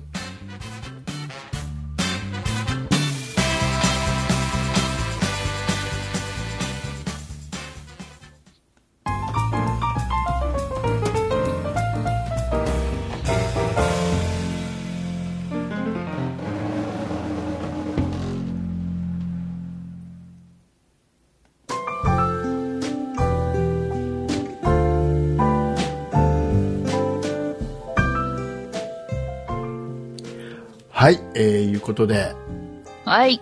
あのー先週の配信うとんその前の配信と2週連続で配信してるんですよ。うん、素晴らしい。まあ普通なんだけどね。うんうん。それが普通なんだけどね。で、その前、うんその前ずっと休みがちで、そうそう1。週おきぐらいで配信してたのがちょっと続いて、えー先週、ね先々週と2回連続で配信して、もう今週3週、3週連続ですよ、これ。そうそう。ね。で、あのでね、先週配信した後に、うん。ツイッターで、うん。あの、奇跡の2週連続配信、おー、みたい奇な跡なんだ。うん、ツイートしたら、うん。えっ、とね、何人かな、いいねをつけてくれて、30人とか40人近くね、いいねつけてくれた。ふーん。ね、でそのツイートにちょっと誤字があったからあんまりみんないいねしないでと思ってた 僕誤誤字のまなんか誤なんかねツイッターってね、なんか誤字脱字があったツイートに限っていっぱいリツイートされたり、いいねいへーっぱいついちゃったりするんだよねなんかあら僕のちょっとした恥ずかしい部分がすげえいっぱい拡散されてる感じで嫌なの、ということで、えーたくさん、えー今週もお便りいただいてますんで、もっとね、たくさんはおい便りを読んでいきたいわけですよ。はい。じゃあ、畑中さんから、えっ、と、はいしがないキャドプログラマー、エイジさんのお便りの方をですね、えー読んでいただけると嬉しいな。はい、ご紹介いたします。竹内さん、畑中さん、こんにちは。今月初めに発症した、えーっと、帯状疱疹の失神、あ、じゃあ、精神痛がまだ、まだ治らないエイジです。帯状疱疹とは、体の中に残っている水疱瘡のウイルスが、えーっと、反乱を起こして体の一部分に水ぶくれができたり、神経に取り付いて痛みを起こしたりする病気です。特に疲れていたり、免疫力が低下している時に発症するものらしく、中高年に多いらしいです。疲れていたりすると、帯状疱疹、あれ以外でも様々な症状が出てくると思います。竹内さんもかなり忙しいようなのでご自愛くださいませ。畑中さんはまだ若いから大丈夫でしょうかね。でも無理は禁物ですよ。さて、そんなお疲れの竹内さんに、5セカンズ社員のかかと削りを送らせていただきました。ツルツルになったかかとを見て感動していただければと思います。では、あ、違う、ぜひ感想を聞かせてくださいね。ではでは、といただきました。はい、ありがとうございます。ありがとうございます。えーしがないキャドプログラマー、エイジさ ん。えっとはですね、難しい漢字には振り仮名を振ってください。はい、お願いします。あの、難しいよね、ちょっとね、あの、病名とかさ、ねえ。えーいうことで、えーっとね、はい水疱瘡僕、ん小さい頃水疱瘡なったのかななってるんじゃないんですかみんななるもんじゃないんですいやか、ならないならないんだ。人もいて、そうすると大人になってからになると大変だよね、なんてよく言うんだよね。そうそうそうでむしろあの、小さい頃に水疱瘡は逆になった方がいいっつって、なんか場合によってはわざわざ移してもらうみたいなさ。ねえ。うん。っていうあ、なんか、今思い出したんですけど、うちのお父さんがなんか、水疱瘡かかってたなと思って。大人になってからうん。自分が生きてますから。あ、そうなんだ。あ、そっかそっ確か。か。。そっか。そうだよね、大人になってからじゃないと、畑中さん生まれてこないもん ねそうそうそうそう そう。今気づいちゃった。そうそうそう。あ、そなかうんなんだ。この間も誰かがうん水暴走を大人になって、なんか、なんか生死をさまようところだったみたいな、なんかそういう話してたおなちょっと待って今の、今の話はすごく大変そうだけど、そうでもない話だな。今僕騙されそうになったけど、騙されてないぞ。誰かが大人の人がみ水暴走になって、生死をさまようかわからなかったなんでしなんょ。か、そうそうそうそ なう。んでなんかそう、そういう風にみんな言われててっていう話をしてたんですよ。あ怖かったよそのってこと使った人が。うん。で、でも、んその人の話をずっと聞いてたんですけど、うん大変だったっていう話は出てこなかったんですよね。生死をさまよってはいないのね、 その人いは。ないですね、そさまよの人。全然多さまよ分っていなないいから、ああいう話、口だったんだと思いああー、ます。そうなんよかったよね、うでもね、本当にでも分かんないからね、えーあとね、えっと、しがないキャドプログラマー、エイジさん、一つね、えー大事なことをお知らせしておきたいんで、畑中さんはまだ若いから大丈夫でしょうかね、そんな若くないですよ、えーいうことでござい ました。いいじゃないですか。若いってことに、僕よりは全然若いからね。あ全然ね若い。僕がほら、だいたい今年齢が、えっ、と、35歳でしょ、畑中さんは何、何歳はた、 15二十歳、二十歳、15歳 ?15 歳 ?15 歳だとほら、またいろいろ未成年がとかって話になっちゃうから、だから、もうちょっと上にしといて。 20歳。はい、えー、いうことでございまして、えーはいえっと、あとね、ほら、えっ、と、そんなお疲れの竹内さんに5セカンズ社員のかかと削りを送らせていただきましたということで、えーありがとうございます。アマゾンでポチリですかね。えっ、とですね、えっ、と、これはですね、アマゾンの、えー竹内さんの欲しいものリストをですね、入れたんでしたっけ はい、えー、これを入れさせていただきまして、え竹内さんのえー欲しいものリストっていうのをリスナーさんに、えー先週公開してます。こ 公開させていただいて、えー皆さん、僕が今何が欲しいかというのを見てねと。で、そこを、えっ、と、そのリストから買うよってやると、買った、えー商品が、えー自動的に竹内さんに届くっていう。素晴らしいシステム素晴。らしいシステムがご用意してます。今週もね、リンクが貼ってあると思いますよ。 でね、あえ、の、で、この使ね、い心地は、でね、5セカンズ社員っていう、これガラスでできた、かかとの、ほら、あの、硬いところあるじゃないかたかかとのね、うんあれを削るやつなのね。で、すっげえツルツルになるんだって。ね、ねこれ送っだて,、て送っていただいたみたいなんですけど、買って送っていただいたみたいなんですけど、うんうんうんえーまだ届いてません。あらー一週間ぐらいかかるやつですかねい。や、わかんないわかんない。わかんないけどね、まだ届いてないんで、届きましたら実際使って、え番組でまたご紹介させてもらいたいと思います、ねはーい。はい、えー、しがないキャドプログラマーエイジさん、ありがとうございました。ありがとうございます。またよろしくお願いします。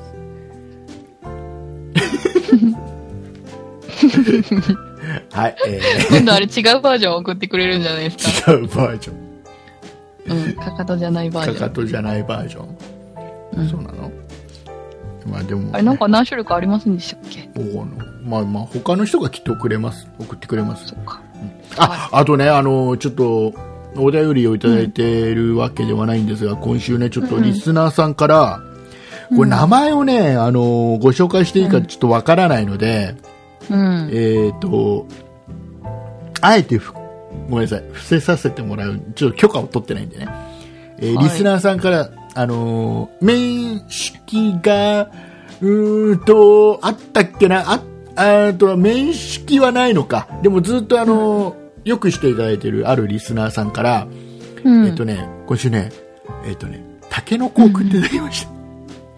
タケノコ。タケノコ食ってこれへね、ーあのー僕結構ね、そんなに量ないですけど、なんつって送ってくれたんですけど、あのー結構な量で。でね、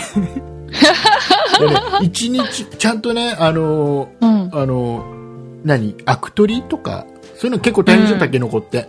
そういうのもちゃんなんと、かねうんあのうんしてあるやつを送ってもらって。うーんでね、1日目は薄切りにして、わさび醤油で食べました。すっげえうまかっああ、いいなた。あすっげえうまかった。で、今日は、えっ、と、うんなんだっけえっ、とねなんかね炒め物にしてちょっと嫁さんがへ料理してくれて、それ食べるすっげえうまかったすっげえうまかった柔らかくてすっごくうまいしーたけのこご飯も食べたいなたけのこご飯は、えーまたそのうち明日とかあるのかなよくわかんないけどね、 いうことで、えー本当にありがとうございますも素晴らうしいもういただいてばかりでございますありがとうございます、うんえーということで、えーお礼を言ったところではいえーっとあじゃあねもう一つ、いやもうほらみんな、うんいや連もう一つ連休でもうリスナーさんもいっぱい時間あるからいっぱい喋ろうよまあですかあちょっと電池がやばいぞ何の電池え、ね、畑中さんの電池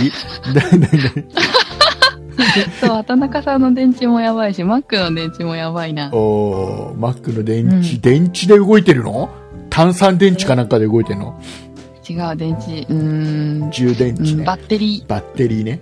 えーじゃあ、あのーえーじゃあ僕がちょっとご紹介しますね。ーはーいえー畑中さん。違う。うんた畑中さんじゃない。竹内さん、畑中さん、こんにちは。こんにちはこれみ、みんなあれね、こんにちはって書いていただいてる方が多いってこと昼間聞いてるのかね、みんなね。おー、えー私のララジオネームを一番に読んでくれてありがとうございました。びっくりするやら嬉しいやらで、とってもウキウキしました。ですね。えーで、最近アプリで探していて、ポッドキャストを聞くよ、良いアプリを見つけました。アプリ名はおプレイヤー FM と言います。えー、そんなの、えーそんなプロジェクトのすべての番組が聞けます。そのアプリでは番組名の下に配信頻度の表示されているのですが、そんなことない人は、なんと2週間ごとと表示されているのではありませんか。え2週間に一遍って表示されてるんだって、そのアプリでは。あそういうことか、ねえー長年の配信の中で2週間ごとの配信はまだつい最近のことなのにここの表示にも反映されてるんだなってちょっとびっくりしましたへー以上「ふつおた」でしたそれではまた来週ということでいただいてるんですけどもえーっ、とね、えーっ、と竹内さん畑中さんこんにちは私のラジオネームを一番に読んでくれてありがとうございましたなんてか書いてくれてるんですけど、うんうん、えーこのお便りに、えーラジオネームが書いて ません。で、えっ、と、先週の聞かないとそう、先週の一番最初に、えー読んだや、方の、えーうんところから探っていくと見えてくるぞ、名前がね。うんで、先週の、えー畑中さんが一番最初に、えー名前を読み上げたのは、小読み大好きさんだと思います、多分。なので、えー、とこのお便りはおそらく暦大好きさんからいただいただこのほうほうほうこのメールには一切自分のラジオネームを書いてくれてない んですよ、ねえーラジオネーム読んでくれてありがとうって言ってるのにラジオネームを書いてないっていう、読まなくていいっていう、どういうことなのかよくわからないちょっと面白かったから読みました、はい えーえ、でもこれあれじゃないですか。以上、ふつおたでしたって書いてあるから、ふつおたさんかもしれませんよ。あ、ふつおたさん。そうなのだったら、だって、だったら俺じゃん、先週最初に名前呼ばれたとかっておかしな話になる。先週の今週で変えたんじゃないですか。もう違うよ。もう意味わかんないメールになっちゃうよ。さあ、えー、ではですね、次、はい。えー、どんどん、どんどん読んでいきたいと思います。どんどん。はい。えーっと、じゃあ、は畑中さんなんかありますじゃあ、あの、えーっとですね、柔らかアルマジロさんのメールをご紹介していただいてもいいですかはーい。ちょっと、あ、いた。いた、いた。えーと、はい、ご紹介します。竹内さん、畑中さん、こんばんは。あ、こんばんはだ、こんばんはだ。あ、こんばん来ました。こんちばんょはうど今です。はい、はい、はい、どうぞ。はい昔の話を思い出したので送ります。電車に乗ろうとした時に、車椅子で電車に乗ろうとして苦労していた人を見かけました。一人では厳しそうだったし、周りから手伝う気配もなさそうだったので、声をかけた瞬間にスッと一人の男性が割って入ってきました。最終的には僕とその男性とで片方ずつの取っ手を持って手伝ったのですが、今まで無視してき、無視してたくせになんや、とも少し思いました。僕が少しひねくれてるのでしょうかお二人はどう思いますかはい、といただきましたあ。りがとうございます。ありえがー、とうございます畑中さんどう思いますかうん。まずは、まずはあれだよね、柔らかアルマジロさん、優しい人だなっていうのが、まずだい第一だよねうんうんあうんうの、ん車椅子で電車、やっぱりちょっと段があるからね、電車乗るのにね、えー困ってた人を、まあ、助けてあげたっていう、まあ、優しい。あとは、まあ、うんと、僕の感想としては、勇気があるなっていうところかな。ほうほうほで周りが全然無視している感じの空気の中自ら動けるっていうのはこれ僕勇気があると思うのでうん。いいと思った、うん。うん、畑中さんどう思いますその通りだと思います。 その通りだと思う乗っかってきたな、いやいやいやいや、その通りだと思います。でねあとなねんかちょっと思ったんですけど、その、うんそれを聞きながら思ったんですけど、うん車椅子で乗る人って、うん絶対、うん駅員さんの補助ありません普通はあるねうん。ただほら最近はエレベーターのある駅とか多いから、うん、うん。うんと多分ホームまでは来れちゃうんだろうね一人でもね普通にねうんだからね、駅員さんとかいにもやいや、声乗るかためになんかあの、あの、電車とホームとの隙間を埋めるためのなんか橋渡しをしてから乗る。だ本当だ声をかければ駅員さんに声かければそういうサービスも当然してくれるだろうしあ逆に駅員さんがそれに気づけば車椅子の方がいるって気づけばそういうサービスをするんだろうけど、たまたま気づかなかったし声もかけてなかったんじゃないかな、そういうことか。ことなんじゃないかなわざわざ声かけてたんですね。じゃないかなじゃないとだってうね、ーん、大 変。うん、今知った。今わかんないけどねで、えーとまあ、この柔らかアルマジロさんが気にしてるのが、うん要は自分が手伝ったら、うん。もう一人の男の人がスッてきたんですよねスッと来たと。で、今まで無視してたくせにって、まあこれ、うん多分本音ですよ。うん。自分がちょっとやっぱり勇気がいると思うんだよね。周りがあまりうん手を出してるいいかわからないところで、手伝いますよって行くのはすごく勇気がいる。で、そこに乗っかってきたやつがいるって。うん。えほんこれはね、柔らかアルマジロさんの本音だと思うんですよ。うん。えひねくれてるとも僕は思わないのね。うんでむしろ僕が思うのは、柔らかアルマジロさんのそのひちょっとした勇気がもう一人の男の人の心を動かしたっていうふうに思っていいと思うんだよね、おーうん、そうかもしれそなうい。柔らかアルマジロさんがそれをやらなきゃ勇気を出してその手伝いをしなければその人だって勇気は出なかったわけでその男うの人ん。うん、うん。一、人勇気出して言ってくれたからでその男の人もあ手伝いたいでもここで行くのはなんかちょっと偽善者っぽく見られるのも嫌だしなとかもう十分だ よ。うん。ね、だいろいろ多分いろんなことを周りに目立っちゃうなとかうん。いろいろ考えて手を出すかどうか悩んでたところで一人出してくれたあだったら行こうって勇気を出し出す手伝いをしてあげた、だからその人はある柔らかアルマジロさんはその車椅子の人にだけではなくてうん。その男の人にも多分ね感謝されてるとうん。その男の人だって多分気持ちよかっただろうからね結果的にねうん。 2人でこうやって車椅子の人を手伝ってあげてっていう、やったことに関して気持ちも良かったと思うから、うん。、でやっぱりあのあそこでやえ後でもし手伝い手を出せなかったら後でもしかしたうらその人は意外と自分では後悔してたかもしれないしね、手伝ってくれなかったかなとかって思ってたかもしれない、うそん。れをだからもう2人を助けたんで柔らかあるマジロさんすごいね、柔らかある、まじろさんっ。て僕は思いますようん。ねで畑中さんはどう思いますかうんうん。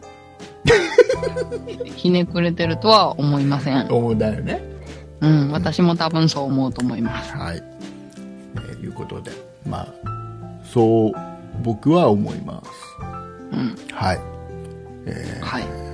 とあとなんかありますか読みたい、読あとは。みたいメールとかありますかうーん。意外とね、あの、今週いただいてるお便りって、先週の、その、ね、その、新幹線の子供泣いて、隣の人が耳栓してっていう話題に対しての反応が多かったんですよ。うんうん。うん、なので、まあ、そこはちょっと今週は置いといてってことにしたいので、うん。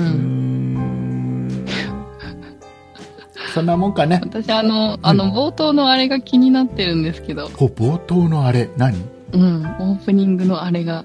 オープニングのあれうん。何あれプレゼント企画。あ、プレゼント企画はやりますよ、この後に。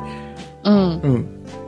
じゃあ、なんかそれが気になって。あ、もうそれいきますか。わかりました。じゃあ、プレゼント企画いきます。はーい。えっ、とですね、うん。えっ、とね、これあのー畑中さん、チーロっていうメーカーご存知ですかはい、知ってます。あのーモバイルバッテリーそう、モバイルバッッテリーで有名なチーロさんが、はい。えっ、とね、ワイヤレススピーカーを。え何わワイヤレススピーカーを。ワイヤレススピーカえっーとね、Bluetooth のワイヤレススピーカーを、えー出しまして、えー、欲しい。えっ、とね、チーロ、えー BB ミニっていう、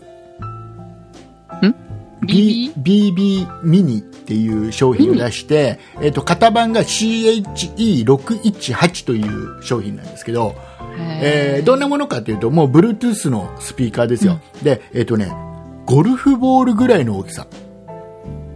ゴルフボール。へうんすごく小さいのね。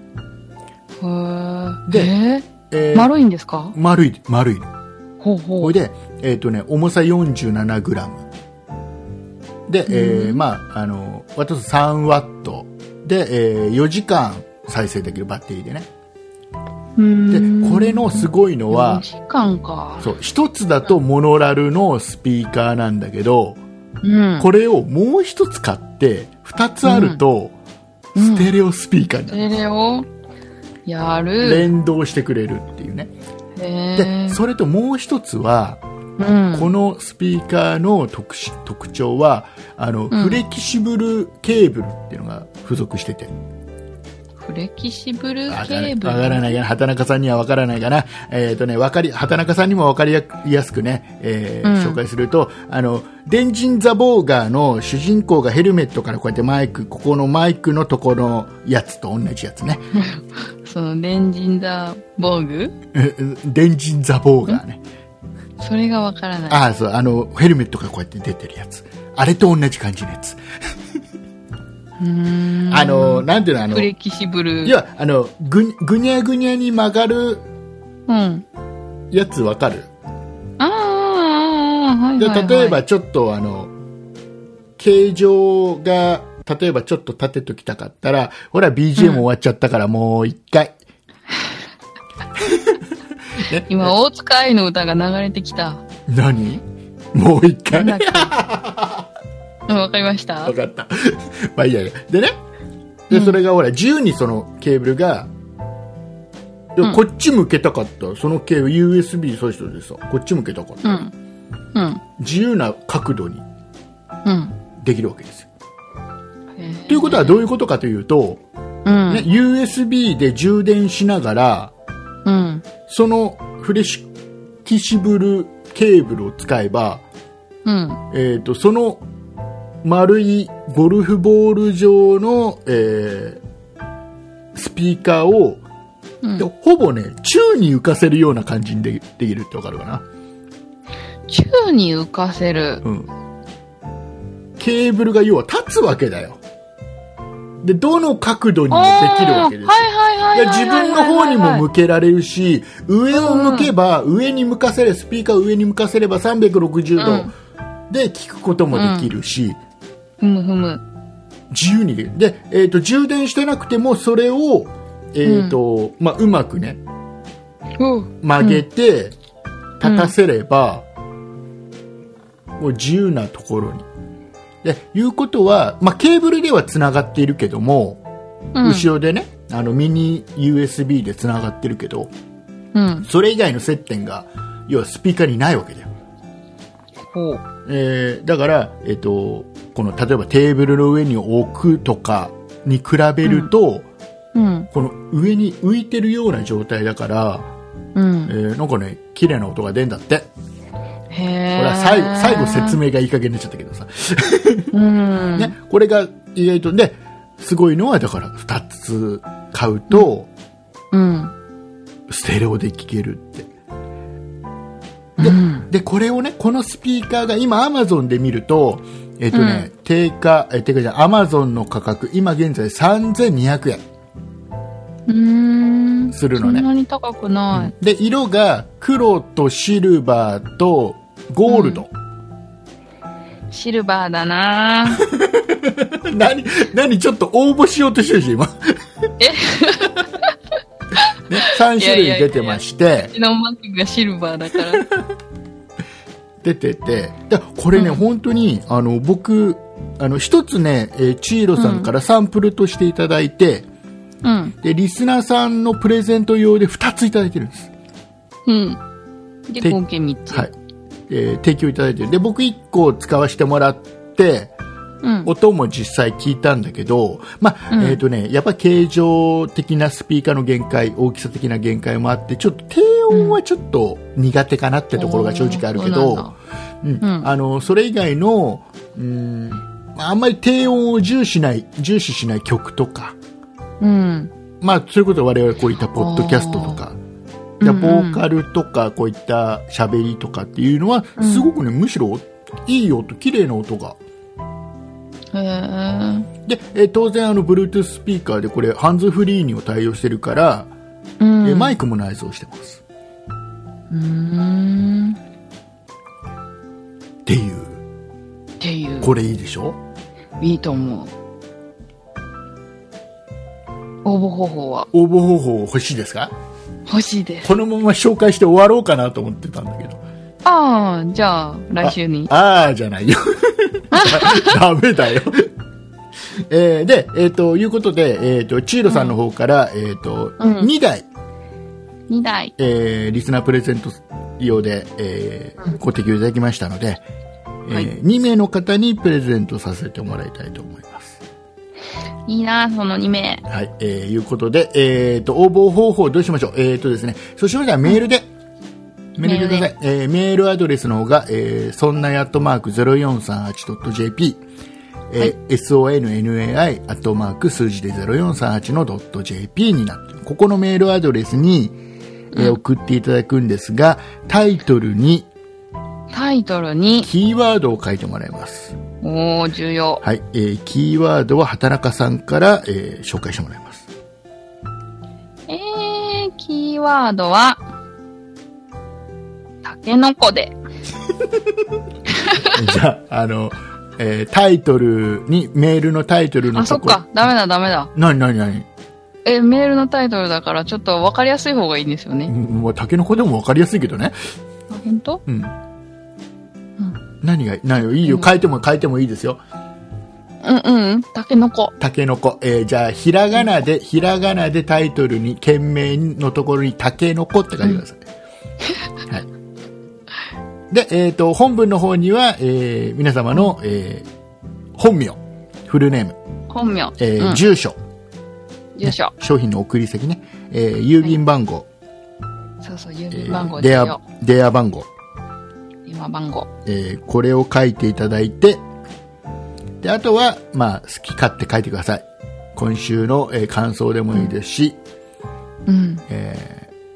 文句でもいいで すし何でもいいので書いてくださいどうしますまた600通とか来たら。は来ないです い。そこまで来ないですはい。 600通来たのは年末のカレンダープレゼント、あれはそんなプロジェクト全体でやったからそれだけの応募があったんだかそうそっかそっか。で今回ほら2つもう2つですからただもうカレン、あでもあれですよこれあのそんなプロジェクトのカレンダー卓上カレンダー年末に配ってですねもう5月になっちゃいましたけど、うん。あのまだ、ね、若干余ってますんであの、スピーカーとカレンダーセットでお送りします、おー、はい持ってない人はぜひこの機会に。はい、えーいうことでで、えっ、と1つ当たったらもう1つはちょっと買ってもらってでステレオで楽しんでもらうとねうん。とてもいいと思いますこれ持って歩くのにねすごくいいよあの、うん本当に良ごさそう本当にゴゴルフボールの大きさだから、うん。間違ってゴルフに持ってって打っちゃったりしてね。うん、それはないねはい。その時はねなくなっちゃってもほら、うん Bluetooth でつないで音を鳴らせばどこにあるかすぐ見つかるよねおー、届くか わなからないねさあ、えー、分かったかもう多分ねあのうん。大人のお友達お友達はみんなあのほら電人ザボーガーのやつだったら大体フリフレキシブルケーブルなんだか分かってるから、うん畑中さんもこれはあの収録終わったら電人ザボーガーを、あの、うん。あれして検索してそれってね、うん、板尾いつじさん出てる映画ですかあああのその後その後やってたねリメイクしてやってたねあのそれあリメのイクなんだ。時の、あの時のヘルメットから出てるマイクはもうちょっとかっこよかった気がする。僕が言ってるのはもう、初、うん初、初期の頃のやつだから。最初のやつだから。映画じゃない、テレビで放送してたやつだかアニメら。うん。特撮特撮というか、うん、そう。ヒーローの。へあ、電人ザボーか。すごいんだよな、うんあの、電人ザボー。あの、バイクになる、ロボットがバイクになる。ロボットがバイ全ク部ね、このヘールバメッイトにクがロボット。そう。バイクにもなるし、ロボットにもなる。頭からヘリコプターが出るんだぜ。ヘリコプター。 タケコプターみたいいなや。ヘリコプターが出る。偵察用のヘリコプターが出る。あ、そう。そう、すごい、へーすごい。でね、あの、ヘルメットについてるマイクで喋ればね、全部これ自由に、この、電人ザボーが。へーすごいなんかハイテクですね。はい。えーいうことでございまして、畑中さん。はい、え何でーしょう。と、今現在、えー1時間47分ぐらい喋ってます。もう長い。 これ放送前に私今週ずっとなんか二次就寝って言いませんでしたっけ何が、あ、最近畑中さん2時に寝てるらしいんですよ。そう、もう睡眠不足寝だよ。すぎだ。よね。ゆあの、午後2時にはもう寝るわけでしょうん。で、午後2時でにも寝いてつ、もより早い。午後、午後2時に寝て、翌朝の7時ぐらいに違起うきるの違う違う。そうする朝のと、 2時に寝て、に12時間と、 な、な、何時じゃ間あ朝の2時、朝の2時に寝てんの朝の2時で6時起き。 ?4 時間。うん。まあまあまあじゃない ?4 時間寝れれば。ええで、昨日とかは多分、あ、昨日は、昨日は2時ぐらい、その前が3時まで起きてた。お、すごいじゃん。2時、3時。もうこのままで4時、5時って言ってね、そのうち寝ないっていう。オールすごい。いやあのね、これ、徹夜なんかできるのは若いうちだよ。ー。うん。年取ったらもう徹夜なんかできないから。なねうんなんだ、あの冷ね、たい年取るとね、うあん。のー寝すぎってのもできないんだよね。へえ。あのさ、僕ね、高校の時とかって、なんかね、うん日曜日とか、うん。なんかね、もう、それこそ夜中起きてて、うん。えーなんか、やっぱり4時とか5時とかに寝て、うん。起きたらちびまる子ちゃん始まってたりするからねすごい。でで寝すぎて頭痛くなってああ、あるある。気持ち悪くなっちゃうのうんうん、あるあるで。も今この年になるとね寝たくても寝れないからね、へえ。 7時8時にはどんなに頑張って寝てても7時8時には起きるしあ、目が覚めちゃう。目が覚めちゃうんだあよ下手したら6時何分とかに目が覚めるんだよ目覚まし時計なくてもらら素晴らしい体内時計だ。もう大変だようーん。もう、もう、あれだよ、うん長い、私もう寝不足なのって言いながらすげえ、その話題でまた喋るっていう、畑中さうんんすごいと思う。なんかそれ、それをね、うんなんかこう、年取ったらとかっていう話を聞いてるとね、うんなんか、あのー続くねサラリーマンの人って結構なんか遅くまで飲んでたりしません付き合って、いや上司僕に。僕ね、僕ほら、基本付き合いで飲むってのがないから、僕飲めないから、わかんないんあだあ、けそっかそっど、かそっか。うん。なんか、あの、あの、何ですか、結構上の位の人たちみんななんか、お遅くまで飲んでるイメージなんですけど、イメージだから本当かどうかわかんないんですけど、うんなんかすごいなーとかって思うんえですでよもね、い今つも。今でもそうだほら、なんていうの、バブルの時代だったらまだわかるけど、うん。今は業界的に多分、業界、業界的に、そっちの業界なの業界ね的。にあの、結構。多い方なんだと思います。あのよ夜中まで飲んでる業界なのねそうそうそうそう。さあじゃああの畑中さんがどの業界なのかっていうのをね予想をメールでお待ちしてお りますね。ねえーいうことでね、えーはいそろそろ2時間になるこれ2時間ね。番組だったっけいやー、30分番組のはずです30けど。分番組だよね。うん。どういうことこれ。わかんない。2時間超えれるんですか2時間。容量的に。まあ、全然問題はないと思うけどあ、問題ないんだ。今は、今は問題ないと思うけど、ただうん僕らとか、そのう何、んサーバーとかそういったシステム的には問題ないけど、うん。リスナーさん的に問題大きいかもしれないよ ね。ね。お前ら勘弁しろよって今、こうんう早く終われ休みの日によ聞かないと。ね。だからドドライブしてるね、親子も、おそらくもうそろそろ目的ついちゃってますよ。ね。ね。あの、何人かはもう今頃、うん。おそらくもう、ね、生きながら聞いてたけどついちゃって今頃多分、あの黒卵食べてます黒卵 な、なん だ1個一個食べるとなんか 5, 5年間だかなんだか寿命が伸びるやつあえー、知らない。そんなんあるんですかのなんだっけ なんだあるでしょ温泉卵っていうかさあのえー、知らないもん。温泉卵は知あってるじゃんよ箱根のあるある。あるある黒いの黒箱卵。根の黒卵あるじゃんよ はい、後で調べときまなんか、黒いやつ、す。うん。食べたら普通の卵なの に、ええ普通のゆで卵だよ。だけどなんかその場で食うとね、やたらうまいんだよ。すげえ食っちゃうんだよ。ああ、わかります。ということでございまして、えーではですね、そういった意味も含めまして、畑中さんの方からですね、告知の方をお願いいたします。はい、告知いたします。そんなことないしょでは、皆さんからのご意見、ご感想など、メールをお待ちしています。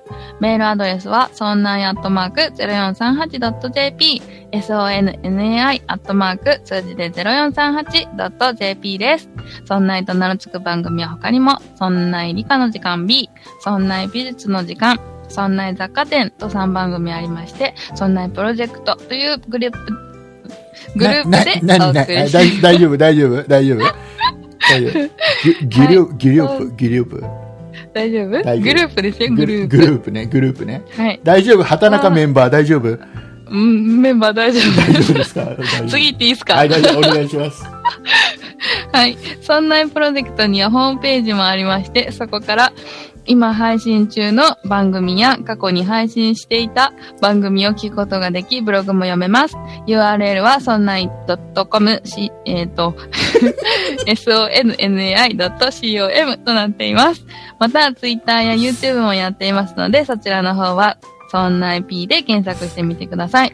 あと、プレゼントの応募もこちらの、えっ、と、そんないアットマーク 0438.jp に送ってください。は以い上。です。ありがとうございます。あ、そういえばなんか締め切り決めてなくないですあ、かさすが畑中さん、締め切りを決めてないね。うん、でしょでしょ。じゃあ、いいアシスタントしましたね、今さすね。が だね。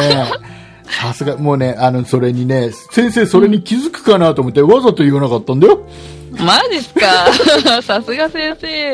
えーっとね、はい。あの、ほら、授業参加行ったじゃん。うんうん。まだ喋るのかよって。あのさ、うちの娘の新しいね、3年生になった時の先生がさ、授業聞いたんだけど、まあ、算数、んえっとね、国語の、うん。あ、違うな。国語か、国語だったんだけど、うん。授業がね、まあ、まあ、まずね、その先生がやたら褒める。生徒をやたら褒める。うん。で、あとは、授業のスピードが、うん。展開とかスピードが、なんかね、塾みたい。うん学習塾っていうのがなんつうのかなあのよくうさ、んあのなんか幼稚園児とか英才教育みたいな、うん。あんな感じのペースでパンパンパンパンパンパンっていく感じすっごいなこれはあれだなってちょっとでも聞いてなかったら置いてかれるなっていう感じの、ああ、そうなんだ。うん、でもすごいいいいい先生だし、まあ、あのうん普通の学校、ねあの公務員としてね、うん。要は公立の普通の小学校の先生であの授業、うんあそこああいう授業やる先生ってなかなかいないだろうなってちょっと感心しちゃった、へえ。どういうふうに本、うん、どういうふうに。あのね本当に例えば手を挙げてちょっと間違えちゃった子がいても、もうえ手を挙げるだけで偉いんだって参加チャレンジすることが大事なんだなってうーでん。手上げさせる時も、まあ、チャレンジ、うんチャレンジしたい人みたいなうん。で一一つ一つ何回言ったら全部褒めていくみたいなだから褒めて伸ばすっていう、まあ、怒れないとかさ、うん。いうのもあるんだろうね今の時代ね。へえ。でも褒められた方が絶対なんか伸びますようん、ね。だからいいまあいい絶先対生かわかだんなないけどと思った思った、う。うんんえーで、えー、と締め切り日が決まっておりません、えーじゃあ,、はいあのプレゼント企画もう一回おさらいしておきましょうね、えーメールアドレスが 0438.jp じゃねえよ、えー、と メールはメールアドレスの方が sonnai.0438.jp、そうえーそんな .0438.jp ですもうこれもうあれだよ通算5回もぐうらいみんな、言ったからねうん。みんな覚えてますよ。覚えてるから大丈夫だねで、うんえっ、と、大丈夫メールの件名のところに、えーひらがなでタケノコと入れてください。たけのこ。タケノコと入れてください。で、えっ、と、本文の方に、えーその、皆さんの、えー本名、フルネーム、うんえーあと、住所、電話番号、郵便番号、うんあと、感想など書いていただいて、お送りいただければ、えっ、と、抽選で、え2名の方に、えーチードの、えー Bluetooth ワイヤレススピーカー、えはい PB ミニ、えー型番 CHE の618という商品ですね。えー Amazon で今現在3200円。 3200円。えーこれを、えー、そんなプロジェクトのカレンダーとともにお送りしたいと思います。はい。えー2点セットでございます。はい。えー限定で2名様で、。発表は発送を持って返させていただきます。ほいで、えーで、大事な締め切りが。はい。来週は、ほら、お休みなんですよ。配信お休みなんで。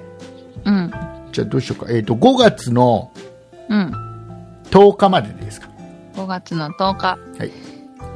5月の、 23時59分まで。はい、23時59分まで、えー5月の10日まで、えー受け付けたいと思います。そして、えーはい今言いましたけども、えー来週は、えーこの、そんなことないっしょ、お休みです。お休みです。これは予定通りのお休みです。うん。はい。あの、さっきのアプリ、どう表記されますかねえっ、と、不定期ってなるんじゃないかな、それ。そっか、なるほど。もうね、我々いい加減すぎる。休んでみたと思ったらいきなり2時間喋るっていうね、ねしかも練習、うんなんだっけ、各週で。各週でね。やばいや、ねで、3週連続で1時間半、1時間半、2時間ってわけわかんないよね。だねったら毎週配信しろよって話です ね。えーあ、でもなんか、あのー去年とかは30分でやったり、1時間でやったりとかもやってたし、一時まあまあ、ね、一時本当30分で、やればん我々30分だってできるんだよっていうことそをうねそ、う一時やったらすげえ不評だったんだよ。でもチャレンジすることがすごいから、そう、チャレンジをすることがすごいん だよ。なんかね、30分番組なんだから30分でやれよって言われたから、ちょっと、うん。ちょっと頭きたから30分でやったら、もうそれも文句言わ れる。もうねねみんなそれぞれ。あ、そう、あのー気になったんですけど、お、何ですかあのーえっと、メールを、そのメールをね、応募してもらった時うに、ん。メッセージ書いてもらうじゃないですか。それもしかしたら放送されるかもしれないじゃないですか。うん。うん。ラジオネーム、違う、ポッドキャストネームも書いてもらう。ラジオネームも書いてください。はい。はい。それだけはい、えーあとはあの書いていただいたメッセージを番組で紹介させていただく場合もございますのでご了承ください。ご了承ください。ということで、えー今現在、えー僕の目の前の時計では1時間59分7お秒ー8時秒間になっております。はい。ということでございまして、えーまた再来週再来週、配信あるかなあると思います。お送りいたしましたのは竹内と畑中でした。ありがとうございました。ありがとうございました。本当に2時間撮ってるし。